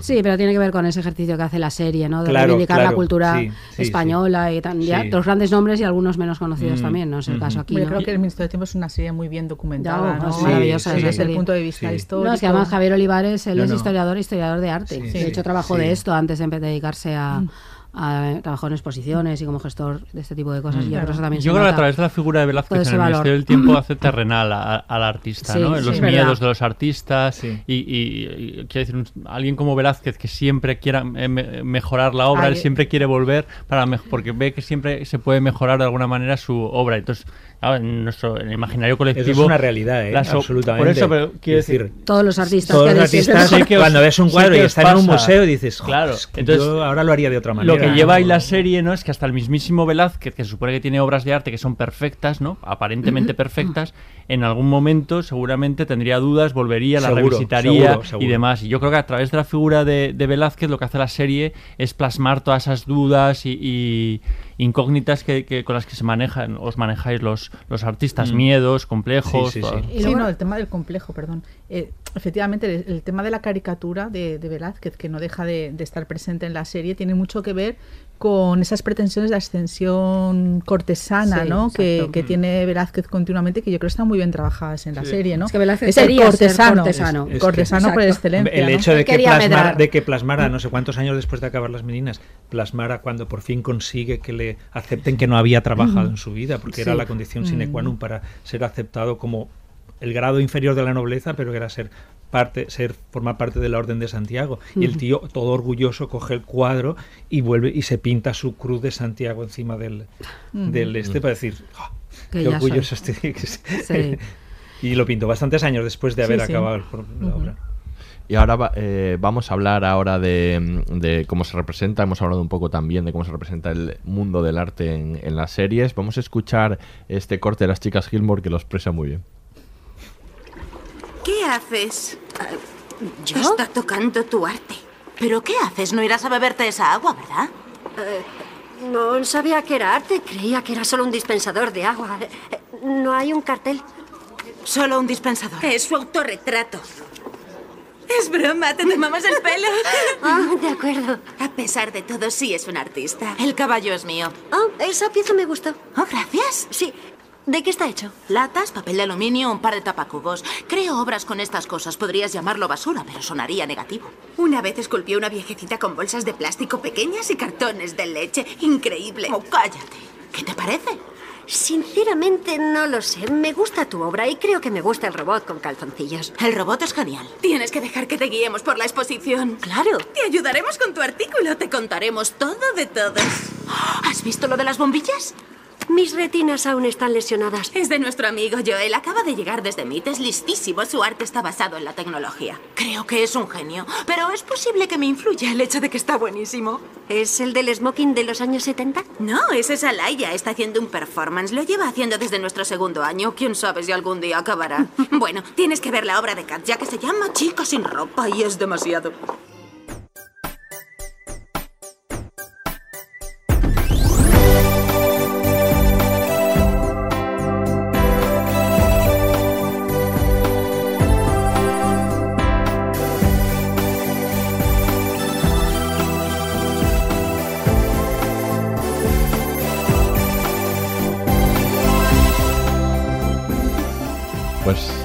El corte que escuchábamos de las chicas Gilmore expresa muy bien con muchas series hacen burla de las chicas Gilmore, por cierto, que es el segundo placer culpable de Aura después de Anatomía de Grey. Y no lo citas tanto, ¿eh? No como cito Anatomía de tanto, porque Anatomía Grey os pone mucho, que Sí, lo sí, cite sí, y pero me las os chicas metéis Gilmore conmigo. también tenemos en esta Digo, temporada a ver, tenemos las que- chicas Gilmore me parece muchísimo mejor serie Hombre. que las, que las Anatomía de Grey, Que seamos tampoco- así. Había, que tampoco es difícil. Había tardes, que, qué había malo tardes es. que te encadenabas uno y uno, ¿eh? Uno de Anatomía uno de de Grey.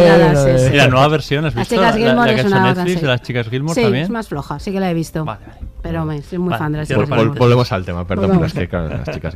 Pero bueno, expresaba muy bien, ¿no? Este corte de cómo iban a una exposición de arte contemporáneo, no entendían nada. Hay muchos ejemplos so- sobre esto, ¿no? De eso, cómo se ve este mundo. El, el- hay, un, hay un capítulo excelente de Louis en el que van a una exposición de arte contemporáneo que hay que verlo porque es, es un imperdible en este sentido.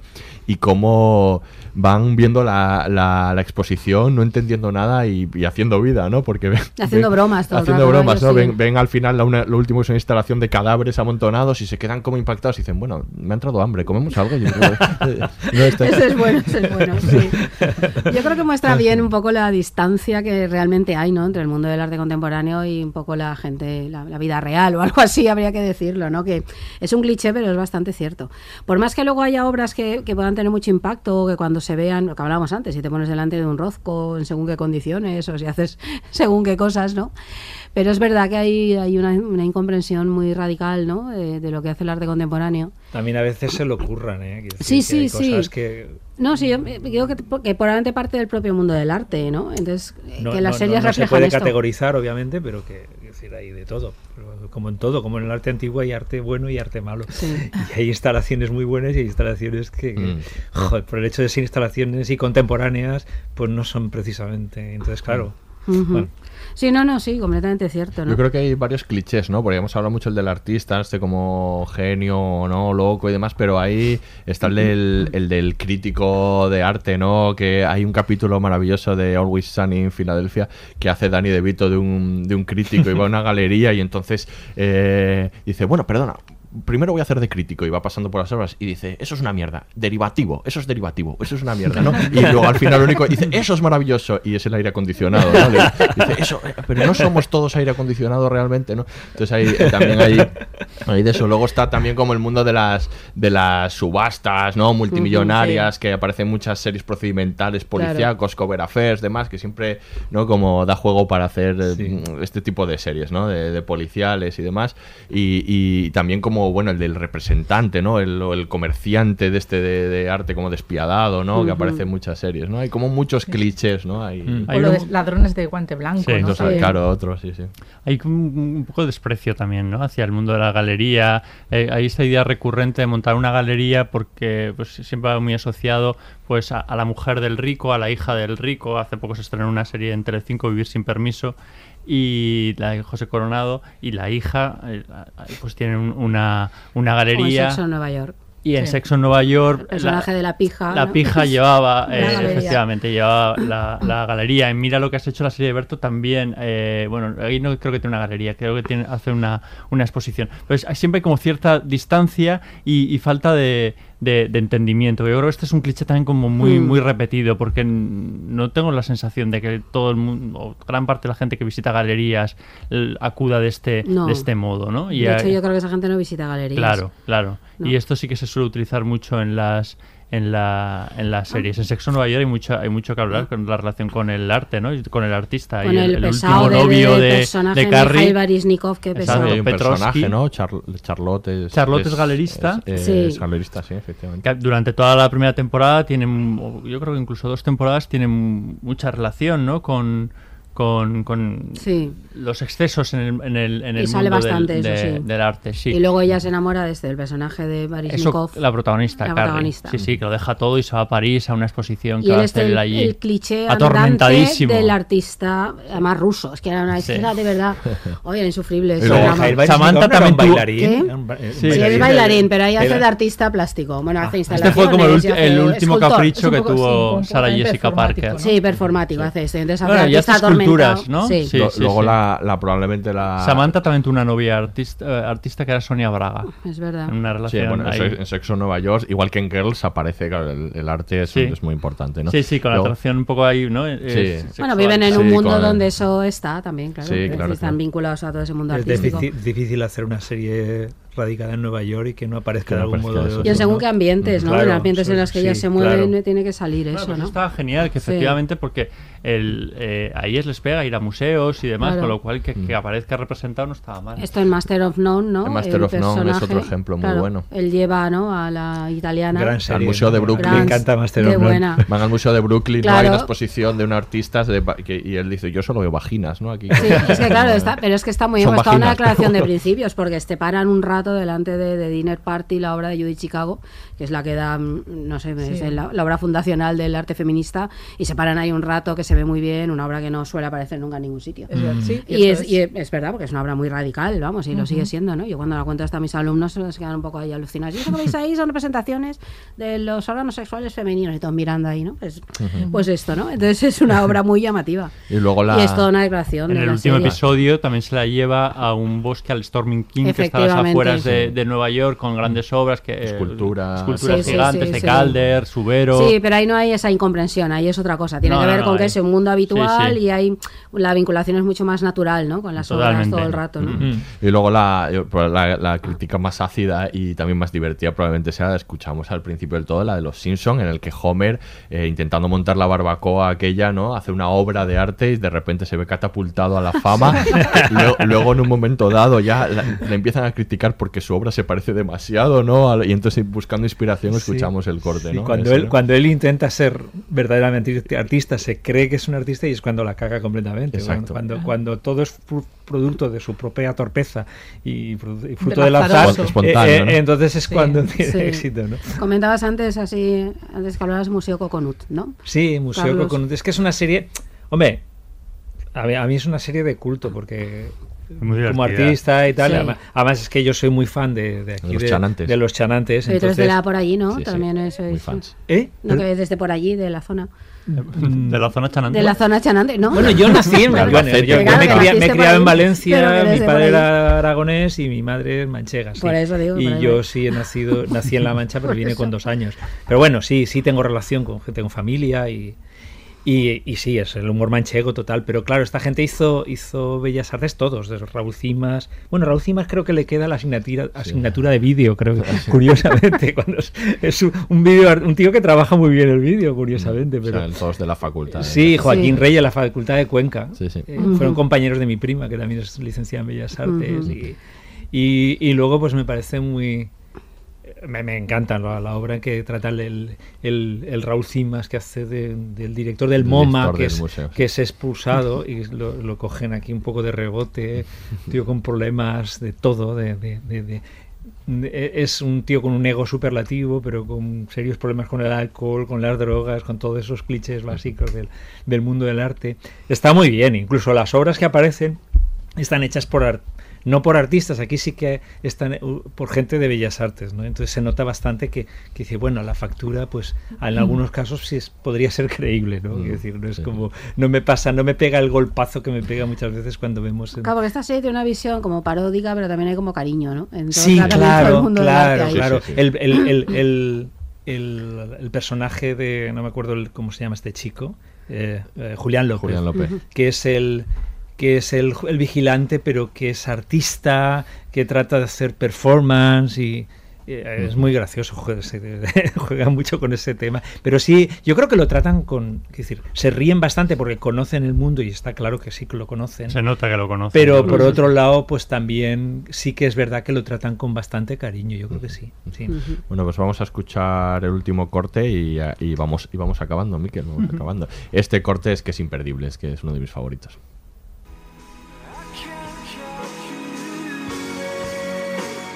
Doctor Black. Sí. Nos conocimos hace unos días. Le pregunté por la iglesia de Auvergne. Ah, sí, encantado de ayudarle. Dijo algo bonito sobre mi pajarita. Sí, y hoy lleva otra apoteosis, si me permite decirlo. Pero me preguntaba entre usted y yo, en unas 100 palabras, ¿en qué puesto colocaría Van Gogh en la historia del arte? Vaya, es una gran eh, pregunta, pero para mí Van Gogh es el mejor pintor de todos. Desde luego es el más popular de los grandes pintores de todos los tiempos, el más querido. Su dominio del color es el más grandioso. Transformó el dolor de su atormentada vida en un éxtasis de belleza. El dolor es fácil de retratar, pero usar tu pasión y tu dolor para representar el éxtasis, la alegría y la magnificencia de nuestro mundo, nadie lo había hecho jamás. Y puede que nadie lo haga nunca más. Para mí, ese hombre extraño y salvaje que vagaba por los campos de la Provenza no solo fue uno de los artistas más grandes del mundo, sino también uno de los mejores hombres que jamás ha existido. Vincent. Perdona, lo siento, ¿es esto demasiado? No, son lágrimas de alegría. Gracias, señor. Gracias. Pues de nada. De nada. Perdón por la barba.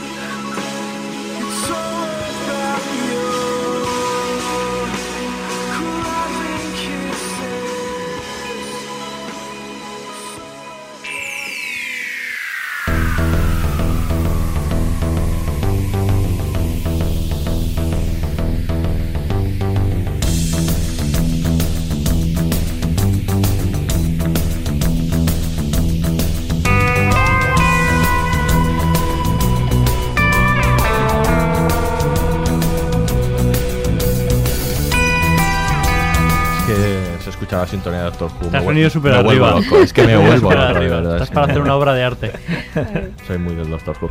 Bueno, pues vamos a hablar ahora, para acabar un poco también de la técnica, de la estética de, de las series. Hemos avanzado un poco, pero, pero bueno, nos queda bastante. Hemos hablado mucho del tableau vivant, ¿no? Del, del cuadro viviente, como aparece en muchas series. Es verdad, en Westworld es espectacular, pero también en el cuento de la criada, en Juego de Tronos. Juego de Tronos también, Sí, también sí. aparece. Eh, Hannibal, que es una serie de la que no hemos hablado, pero que Fundamental en, eso. una- en- en cuestiones estéticas es una de las series que más me gusta.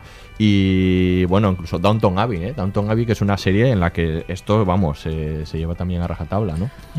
Oye, por, por ir por Aníbal, que yo que no hemos hablado de ella y, y vale la- mucho la pena, es que es, es una serie tan particular esta serie, que es una estética de lo grotesco al mismo pero tan Y que- bella y- y que se del va horror toda la estética del horror Y que como, como Picasso se va volviendo abstracta a medida que avanza. Sí, es que O sea, bueno, tiene increíble. momentos completamente abstractos. La tercera temporada, esa es impresionante. Eh, que es, parece estar literalmente viendo como pintura en movimiento. Es, es increíble esa serie. Claro, tiene, hay de todo. Hay tableau vivants, o sea, cuadros vivientes de, de obras del pasado, porque están citados Botticelli Ujú. y algunas otras hechas como tal. Pero luego es que toda la estética en sí, aunque no cite directamente cuadros, es, esa- es esa ese componente, ¿no? Asimetría, los juegos de imagen, todos esos asesinatos brutales demenciales, pero al mismo tiempo bellos. Todo es, que es un, además alcanza unas cotas estéticas, yo creo que no vistas en otra, en otra serie, Aníbal. A mí me parece sorprendente. No sé cómo pudieron hacer eso en una cadena. ¿no? que no es eh, no, Sí. no, porque no está en HBO ni nada de eso No, no, no, te no, permite es estos excesos digamos pero- la cadena no sé es porque es muy es todo muy horrible lo que estamos viendo todo el rato Mira, al mismo tiempo tratado con esa especie de belleza muy barroca es Bueno, pues es que yo creo que cuenta mucho de la serie. O sea, yo creo que es tan importante eh, la parte estética en, en Hannibal porque no, entender, no entenderías Sí. a- al propio protagonista sin todo, sin todo eso al Sí, toda esa alrededor, ¿no? O sea. Sí, con mucha esa fascinación. estética como asfixiante, ¿no? Sí. Un poco también.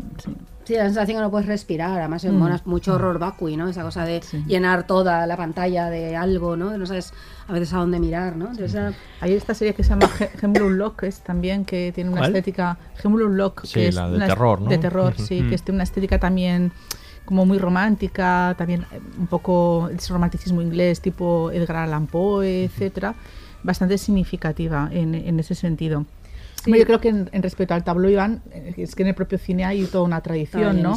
Desde Pasolini con la ricota, donde hay alusiones a Pontormo, eh, ¿no? a los descendimientos de Cristo, etcétera, a un americano, ¿no? Es, eh, en, París. en París, que bueno, eh, una revisitación continua de todas las Cuando- obras de arte cuando- desde Van Cuando Gogh. en, en las, en las coreografías de un americano en París claro, hay momentos que los decorados incluso van cambiando sí. en, en los diferentes planos, van cambiando Sí, el sí. mismo en la misma escena, el decorado es diferente en una y en otro con sí. unos colores. Es Además es increíble. interesante como el tableau Iván es una técnica que se puede utilizar tanto desde el cine más comercial como el cine más Mm. radical. Sí, Va sí. de Peter Greenaway a eso, a un americano en París, ¿no? Y en las Sí, series sí, pasa un poco lo mismo, que es... Yo me recuerda mucho a Peter Greenaway, por cierto, Aníbal. la, la estética esta. ¿no? De Muy tan particular A como mí, tal, ¿no? a mí una de, las- de- de- de- respecto a los tablones vivants, ¿no? Porque una cosa es cuando lo representas tal cual, ¿no? Que es como el cuadro que lo has puesto Ujú. en, eh, digamos, el encuadre, por- Sí, sí. eh, digamos, eh, fotográfico, Sí, como el fílmico. de la primavera en Barón de Munchausen, Ahí está, ejemplo, ¿no? Que, que- o cuando lo utilizas como ambientación, ¿no? Que yo creo que ahí Lo de Viridiana. O sea, Claro, efectivamente, ¿no? O eh, Andrei Rublev, ¿no? Con, Ujú. de Tarkovsky, que es absolutamente eh, maravillosa en, en ese sentido. Eh, yo creo que esa utilización de- del tableau vivant, eh, yo creo que en el, en el cuento de la criada, por ejemplo, es eh, absolutamente estético, ¿no? Con los juegos de color, rojo y blanco, eh, que juega con la geometría, eh, de repente abriendo planos, ¿no? Y donde aparece ese desfile, ¿no? De las túnicas rojas. Pero a mí me gustan mucho más los, los picados, ¿no? Esos picados que de repente convierten eh, el gorro, ¿no? El tocado de la criada y su túnica roja enmarcada en un círculo de puntas de estrella Mm. en toda una obra eh, Sí. totalmente geométrica. En una pintura ¿no? abstracta, Es- completamente, efectivamente, es lo que hace. Una pintura Sí. abstracta. Eso Ahí es. me llama mucho la atención esa utilización de carácter estético que, que es Sí. bastante interesante. No, yo creo que es que la importancia del color en, en el Claro. cuento de la criada es fundamental. Sí. El rojo de ellas para que sean bien visibles, el verde que las hace un poco anodinas, ¿no? A Mm. las, a, la- a las mujeres. Ujú. Yo creo que es, es son cuadros vivientes, mm, pero no tanto como revisitación, No. como recreación de una obra ya Mm. hecha, sino como la creación de una nueva obra que podría ser pictórica, aunque Sí, en este sí, caso sí, lo este Sí, pero tú piensas como en cuadros todo Claro, en claro, límites, totalmente. Porque establece muy bien los límites del encuadre, si piensas como una composición cerrada, ¿no? Esa idea Mm. de cuadro en sentido estricto, te da la sensación, sobre todo esos planos cenitales, ¿no? Pero la sensación de cuadro cerrado, de algo que no hay otro mundo fuera, ¿no? Y entonces está, Exacto. que además eh, tiene mucho que ver con lo que Con la lo propia serie que- plantea, claro, claro, sino que es una estética muy adecuada a eso sin ninguna duda, ¿no? Hay otra serie muy pictórica, en un sentido, porque además es muy particular, que es de Crimson Petal and the White, que es una serie que conoce muy poca gente y de verdad que es una belleza. No la conozco. Pues es una serie ambientada en la Inglaterra tener que dar un listado ahora luego. del siglo- tú también has dicho algunas que aquí tenemos. que Ahora nos intercambiamos. Una miniserie, o sea, que sí. Trapicheos, Es una miniserie basada en una novela actual, pero ambientada en la Inglaterra del siglo XIX, con una historia muy tremenda, bueno, de una prostituta y su historia. Tiene una estética entre expresionista, surrealista, muy particular, que escapa completamente del modo en que normalmente se expresa el siglo XIX en las series. Mm. El cine este de tacitas, ¿no? Que dicen Sí. algunos, ¿no? Que a mí me gusta mucho Sí, esta sí, expresión. me encanta. Eh, pues como hay muchas series que son así, yo las veo, soy muy fan. eh, sea, de rollo muchas- victoriano, ¿no? Exactamente, ¿no? O las adaptaciones Las de Jane Austen, eh, claro. o de Jane Eyre, o todas estas, ¿no? Las, eh, las muchas que hay, o de las novelas de Dickens, que hay algunas extraordinarias. Increíbles. Sí. Bueno, como, como adaptaciones. Pero esta se escapa mucho de esa estética. Tiene una estética, yo creo que expresionista es la palabra adecuada. O sea, Mm. los encuadres, el, el modo de, de- de- de hacer los movimientos de cámara, muy particular, ¿no? Y está muy deliberada, muy distinta, mantea un mundo muy duro. Y es muy distinta Muy del rollo resto de Dreyer series. igual, o algo así, Algo no así, tanto. más, sí, un poco esto, muy, muy extremada, es muy extremada Mm. la, la puesta en escena. Sí, muy no tanto montaje rápido a veces, pero no, es más en las angulaciones, Mm. mucho contrapicado, ¿no? Mm. Todo esto muy como del, del cine alemán de los años 20, Mm. pero traído ahora y sobre todo una utilización también muy expresiva del color, ¿no? De un mundo, Ah. pues eso, que en el mundo un mundo con muchísimas desigualdades sociales, en el fondo muy muy perverso, Mm. porque lo que expresa claramente es esto, la perversidad de ese mundo que permite que sucedan cosas atroces, pero con una apariencia perfecta, ¿no? Entonces, a- aparte de que la historia es chulísima, eh, no sé, es muy muy interesante, ¿no? Ese planteamiento. El color en términos pictóricos, hay muchas series en las que es fundamental, en Mad Men, por ejemplo, ¿no? Sí, Mad Men es que también remite color. a la pintura todo el rato, todo el tiene tiempo. esas Mm. co- composiciones más. Mad Tú Men que decías es antes lo de Hopper, Mad Men, Claro, o sea, que Mad Men está lleno de ¿Habéis visto? Totalmente. Es una película, claro, no es una, que, que, re- que recrean cuadros de Hopper en 3D, Sí. pero, Mm. o sea, en real, ¿no? Mm. Y, y lo que pasa es que está ma- magníficamente. O sea, No me acuerdo cómo se llama la película. Sí, en películas luego está La joven de la perla también. Sí. ¿no? Hay Sí. Es que Hopper es uno de los más ahí. visitados Claro. en el es un pintor que se ha utilizado bueno en, Da- miles, da para- para miles de veces da para muchísimo A mí me gusta mucho el uso del color también en, en series más conte- en series contemporáneas como por ejemplo en Breaking Bad y luego también me gustaba mucho muchísimo en Utopía que, que sí que te remite Utopía estos- también es muy expresionista Claro, estos colores también que provienen más que de casi de la ilustración del mundo digital, pues son colores eh, fluorescentes, ¿no? sí. Y el otro día vi, vi una película que seguro conocéis, de, Ca- de- se llama El Havre, de, de, de Kaurismäki. Sí. en el que toda la película como premisa se ha planteado de que en todas las escenas aparecen tres colores eh, y todo está siempre con esos tres colores. Sí. El- en un color ocre amarillo, un color azul grisáceo que va desde el verdoso hasta el violáceo y un rojo. Y todo, la ropa y todo. Y es increíble. Estéticamente me parece Claro. increíble esa película. Me, es me emocionó, cuento, me emocionó muchísimo. me Esto es un poco lo del cuento de la criada, lo que dices, de tener una gama cromática muy eh, estrecha, digamos, ¿no? Sí. Pero claro, experimentar con ella da lugar a grandes lugar- cosas y lo sabes hacer. Yo Claro, creo que claro. Mad Men yo creo que le pasa un poco esto. Mad Men yo, ya no es solo los colores, es que toda la, composición del sí. plano remite constantemente a, a un mundo pictórico, por más que no se base en cuadros ni en nada de eso, pero os remite es, es otra vez, porque primero tiene... eh, pues es de su planteamiento es de largos planos, eh, mucho plano general, ¿no? Un modo de narrar pues nada rápido, ¿no? Planteado como tal y entonces yo creo que remite constantemente a esto, a, a esa, a, esa, a Sí, la pero pintura. Incluso en algunas series eh, donde lo que a- abundan son sobre todo los paisajes, tipo Westworld, Sí. etcétera, esos paisajes abiertos a la americana, bueno, hay una referencia muy a John Ford, etcétera, Sí. Mm. pero yo creo que incluso tanto en la, en la parte que hace relación al oeste como luego en la parte que hace relación, creo que es en la segunda temporada, al mundo de los japoneses, Sí, sí. etcétera, Sí, sí, Shanghái. yo creo que la- efectivamente la estética eh, es como muy de Luquillo Eno, en el caso japonés, Mm. y en el caso de los ambientes estos del oeste americano, hay una referencia constante a la escuela del río Hudson, Claro, ¿no? Por sí, claro. ejemplo, Sí, esos em, eh, paisajes de, Esos de la América celajes con- con abier- esos que- con- abiertos, etcétera, ¿no? Mm. Y que a mí me llama mucho la atención porque es algo muy recurrente en ese tipo de... También en el cine, ¿no? Eh, ayer veía Noche de Lobos, que es esta nueva película que también está en Netflix, con, que es, es como esos mundos de la montaña de Alaska, ¿no? Vacíos, eh, como en el abismo, ¿no? Continuo, que también es un poco Friedrich, ¿no? En ese sentido, y que es como de redescubrimiento, ¿no? Ese carácter inhóspito que decíamos catártico, de, la na- de, de catarsis, ¿no? De la naturaleza y que está presente, ¿no? A través de- del paisaje. Es que luego está esto de lo de las figuras, lo que estudió ahora Jordi Bayón, un libro precioso, se llama Figuras del, Si- Imágenes del Silencio, que analiza las eh, como una especie de imágenes que a lo largo de la cultura se han creado visuales y que se repiten siempre, ¿no? A la mujer en la ventana, el hombre de espaldas mirando el mundo, el, el típico cuadro de Friedrich. Y esto en las series aparecen constantemente porque él plantea, es un libro precioso, cómo esas imágenes se han cargado un sentido que va mucho más allá de lo que luego cuenta la serie. Eh, la narración. La narración en la que la mujer mira en la ventana puede significar X, que se va al amado, que Mm. se enfrenta al futuro, que llora, da igual. Pero como es una imagen que ya está prendida en nuestra cabeza porque se ha construido a través de fotografía, de pintura desde siempre, Tiene un sentido que va más allá, una carga simbólica enorme. Normalmente series como Mad Men, como El cuento de la criada, como Westworld, estas series muy cuidadas estéticamente, Mm. utilizan mucho de estas imágenes, ¿no? La del pensador, la de la mujer en la ventana, la del hombre Totalmente. mirando el horizonte. Y entonces hay algo ahí que incluso para gente que pueda no conocer el mundo de la pintura, da igual, porque esas imágenes existen en Sí. nuestro imaginario colectivo y Claro. funcionan Sí, a favor de la serie. son Cuando están bien, claro, se han convertido en esto, ¿no? Y entonces está lleno. Todas estas series, sobre todo, que tienen este cuidado. Claro, y ahí sí que es una vinculación muy directa a una especie de imágenes como esenciales. de Y naturalezas cultura. muertas, ¿no? Yo Claro. estoy pensando, por ejemplo, en Bodegones, Soprano, sí. bodegones. Claro, claro. de- de las imágenes esas de la piscina, o sea, que Mm. puede estar un montón, son cuadros Sí, sí, directamente. es algo como remite muchísimo a David Hockney, que es Totalmente, de las totalmente, piscinas. lo de- dado al mundo Incluso este. a veces eh, casi pasan desapercibidas, ¿no? Pero el otro día yo estaba viendo, yo no sé por cuál, cuál, cuál que vez era ya, eh, de tantas Juego de Tronos. Esa décima Hay revisión la- es la, la décima revisión es la es buena. buena. Hay que salvar el mono hasta que llegue la próxima. Entonces ahí, eh, justo cuando sale la imagen de Bravos, ¿no? Cuando Arya Stark llega, llega ¿no? allí, de repente digo, vamos a ver, no puede ser.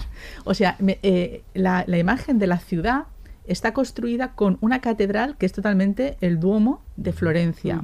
Los canales es Venecia. El Coloso es el Coloso de Rodas, Claro. ¿no? que en el puerto. Es decir, hay toda una serie también de elementos simbólicos. ¿no? asociados eh, a la construcción eh, determinadas ciudades o paisajes que tienen ese registro en el que no falta que te digan que es una ciudad comercial dedicada al mercado, porque simplemente con la arquitectura con la que están construyendo eh, el escenario, Ya remite, tú ya directamente lo estás asimilando, ¿no? Ahora eh, hay una nueva serie que se llama Élite, no sé si habéis empezado a verla. Miquel Eh, ha visto algo. Es mi venganza por las que es mi las adolescentes Yo ya se las traga todas. Llevo, Yo- dos, llevo dos millennials dentro. Entonces es, es lo que tengo. es lo que Yo, tengo. yo los Pero ahí hay arte. Es que sí. Cuéntame. Claro, vamos a ver. Fíjate, en- en- en- ¿Te has fijado en el arte en esta serie? Fíjate que hay cosas para fijarse, ¿eh?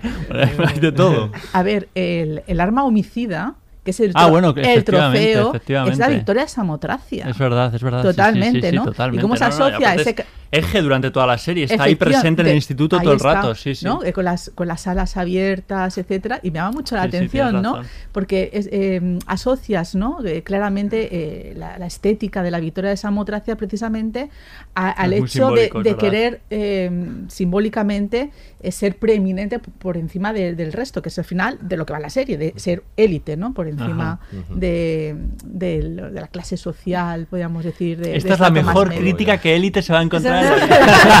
Ahora la veo de otra manera, estoy todo loco. Yo creo que a veces este tipo de cosas eh, son como, como venganzas o como chistes privados Sí. de los creadores. Bueno, ¿no? mira la máscara de la casa de papel, que es este- Dalí. Dalí, ¿no? Dalí, sí, claro. ese- yo creo Bueno, y hay un momento que- que juegan eh, eh, cuando los van a descubrir y tal, y tienen que salir con una. Y entonces se cambian la máscara y cogen la de, la de una, una, un remedo del grito de Munch. Ah, sí, es verdad. O sea, que es también verdad, juegan. claro, que esa es famosa. No, y luego están las cabeceras, ¿no hemos comentado? Ah, hay algunas claro, sí, cabeceras. sí, hay- hay mujeres desesperadas Por con el ejemplo. gótico Estela americano. ha comentado la de John Pope, sí. que Es está clarísimo. increíble. ¿no? Yo creo que la de Mujeres Desesperadas es muy Claro. interesante porque es una son- comedia y ahí está de Sí. repente gran show, ¿no? El, el- todo el gótico americano está representado en Sí, ese pero utilizan cuadros de muchos tipos Sí. y también hace referencia un poco que, porque luego no, no tiene una estética particularmente pictórica esa serie, ni mucho menos. ¿Cuál? Eh, las Mujeres mujeres desesperadas, desesperadas. pero el opening, la- los títulos de créditos son como representaciones de cuadros así moviéndose, ¿no? Ujú. Como- eh, y claro, dan también una cierta idea de lo que es, lo- cómo se ha representado la mujer en la en el arte, más o menos. Y Mm. todas hacen referencia un poco a este tipo de. Está la manzana, Eva, Sí. Mm. están todos estos juegos, ¿no? Y claro, toda la serie luego va a ir en torno a eso, ¿no? O The Leftovers, que Los también. Toys es un retablo Mm, en movimiento, ¿no? La segunda bueno, temporada. Leftovers también tiene una carga pictórica enorme toda la serie. Se La cambia. segunda- la segunda temporada La segunda temporada. Ahí- no, Sí, pero luego en- cambia. La en- segunda son fotos. Exacto. En, la primera en la- son cuadros. En la primera son, son, son- cuadros y en, y en la segunda son son, fotografías. Sí. Claro, hay Sí. una, una cosa, un apunte que ha hecho Aurea que me parece importantísimo, ¿no? Como eh, la imagen de la mujer eh, en las series y en el cine en general ha pasado siempre por ser eh, el objeto, ¿no? Es decir, cómo se ha representado la mujer en el cine, pero eh, así como en las series de televisión cada vez vemos más protagonistas feministas, Sí, femeninas, femeninas. femeninas E- e y feministas. Algunas son feministas, otras no tanto. en el mundo del arte es muy difícil eh, que aparezca representada una mujer artista, ¿no? Sí, eh, y, perdón, y en el mundo del cine, perdón, quería Ujú. decir. Sí que Camille Claudel, ¿no? Ha sido objeto Sí, de alguna película. asociada a la figura de. Rodin. al tema de la pasión, Al tema del amor. con eh, sí. Diana Arbus también pasa un Sí. poco lo mismo, ¿no? Mm. Eh, o, o- ¿Cómo se llamaba aquella película La Vía Mentirosa, ¿no? Que también Ay, no puedo con esa es película, horrible, lo ¿no? siento. Es que Es- son, un montón de señores rijosos que lo que quieren es ligarse eh, a, ahí está. a la, a la chica mona. De verdad, Pero- no, puedo, no puedo con el concepto este de musa, me, me, me pone de los nervios. Claro, es o, o- o eres siento, o- es Jack o Rivet, musa o objeto de representación. Y si eres artista, siempre so- eh, supeditada a la pasión, ¿no? Efectivamente, a la Eh, mirada masculina. A, la mirada O a tu masculina. de- al deseo, ¿no? Sí. Entonces, no, no, yo creo que no se ha dado ese salto, ¿no? Yo creo Está que hay falta. En la peste, Mm, con el personaje precisamente de la pintora, ¿no? Que ya lo Ay, hablamos verdad, cuando hablamos de la cierto. serie interesantísima. Es cierto, es cierto. Inspirada en Artemisia Gentileschi, ¿no? sí, y, sí, sí. y que muestra muy bien las imitaciones reales de las mujeres que Ujú. pretendían hacer eso. Yo creo que es muy Además, con esa estética tenebrista tan fuerte y Claro, tan esa es la marcada en el caso de Gentileschi. No, y, to- y toda la peste, la, la serie no hemos hablado, pero claro, tiene una Claro, estética la- ahí barroca. el tema de la iluminación Del también, es- también Mm. es otro tema la iluminación remite también a lo pictórico muchas veces, aquí es que es tenebrista, o sea, no, No, no, es que parece, hay momentos que es blanco y negro, pues que no hay marrón, esto, no sé, una Sí, cosa sí. así, es, está muy en la No época que nada. de la época de la que habla y, y claro, y la estética está muy bien Mm, conseguida, ¿no? mm. Y ahí eh, tiene un papel importantísimo el mundo del arte, claro.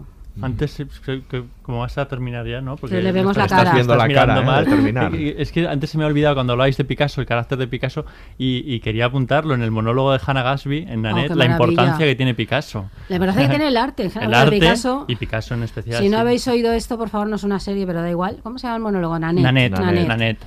Es un En monólogo de Netflix una, de una artista, de una, Es una monologuista. Una es una monologuista, cómica, ¿no? Eh, australiana. de Tasmania, extraordinario, que habla del papel de la bueno, habla de de cosas y del arte, de la función del arte. El arte es súper importante y los abusos de, arte. de- de Picasso y sobre todo ese eh, lo desmonta completamente. O sea, Desde una mirada feminista, ahí sí, Sí, sí. claramente, Sobre- una claro. mirada de Sí, género. sí, ahí es impresionante ese monólogo. Debieron tener una conversación interesante ella y Antonio Banderas en los últimos Emmy, es verdad, a propósito de, de- de Picasso, porque Antonio Banderas intentaba sacar la cara ¿no? y buscar aspectos ineludibles de la obra de Picasso y ella, claro, hablaba de otras, Sí, sí, sí. De otras, de otras facetas. Pues sí. Pues con Os ese- acabamos recomendando un monólogo en vez de Sí, una serie. de, Gla- de- de Gladys no hemos hablado. ¿eh? Es De verdad. Gladys no hemos hablado, Con pero... lo que te gusta a ti ese cuadro. Gladys David. es, para quien no recuerde, por favor, es el cuadro que le regala Phoebe a Mónica, ¿es? En Bueno, Friends. intenta, intentan calmarlo por un todas cuadro partes. ¿eh? horroroso hecho Sí. por Phoebe en Sí. Friends y aquella lo, lo- lo da con todo su amor y es un cuadro horrible y aquella es, bueno, es muy divertido, tenéis que verlo. está sí, por, qué por ahí lo podéis No, sí, encontrar. Hasta que aparece con sí, otro peor. Claro, Sí, tengo se- por aquí. se nos han Ma- quedado un montón de ejemplos. Engels, galerista Sí, sí, sí. también. Se os han Sí. quedado un montón de ejemplos, en pero el es Big que... Bang Theory le regala esta Amy un cuadro horrible de ella, Sí, un retrato de ella con ¿no? Penny como la demuestra que son las mejores amigas, Sí, un sí, cuadro horroroso, enorme, que nadie sabe dónde meter. Sí, ese es, ese ese es muy un divertido. gag recurrente, ¿no? También Hay, ese, sí. hay un cuadro también, por cierto, que esto me, me lo apunté para alguna parte, de cuando he dicho Sopranos, de Tony y Carmela, como los duques, la duquesa y el duque de Urbino, Ah. que lo pintó el propio Furio, no sé si os acordáis, una, bueno, no llega a ser amante de Carmela en, en, en Los Soprano, pero tienen ahí un acercamiento importante, y lo pintó en la vida real, lo subestaron y creo que tuvo un valor, no me acuerdo cuánto, cuánto pero está, está, está muy curioso, ¿no? Verles a ellos en, en esa, en esa, con esos personajes. Hay un, y ya me callo. hay un montón de ejemplos, eh, seguro que nos- se nos quedan muchísimos, nos podéis dejar Muchísimos. comentarios en redes sociales de, de los que vosotros conozcáis y, y- y no hayamos hablado. Eh, Carlos, Esther, muchísimas gracias Mm. por haber venido. Gracias. Gracias a vosotros, gracias. Miquel Aurea, nos vemos en el próximo podcast. Nos O nos pintamos. O nos pintamos. Aquí se despide el Laboratorio de Investigación de Series, el único podcast seriéfilo que estudia el arte en las series y las series en el arte. Hasta la próxima. Quiero ir a otro museo que me entran ganas de tirarlo todo por el suelo. No pienso estar horas y más horas esperando en una cola. Todos los episodios y contenidos adicionales en podiumpodcast.com y en nuestra aplicación disponible para dispositivos iOS y Android.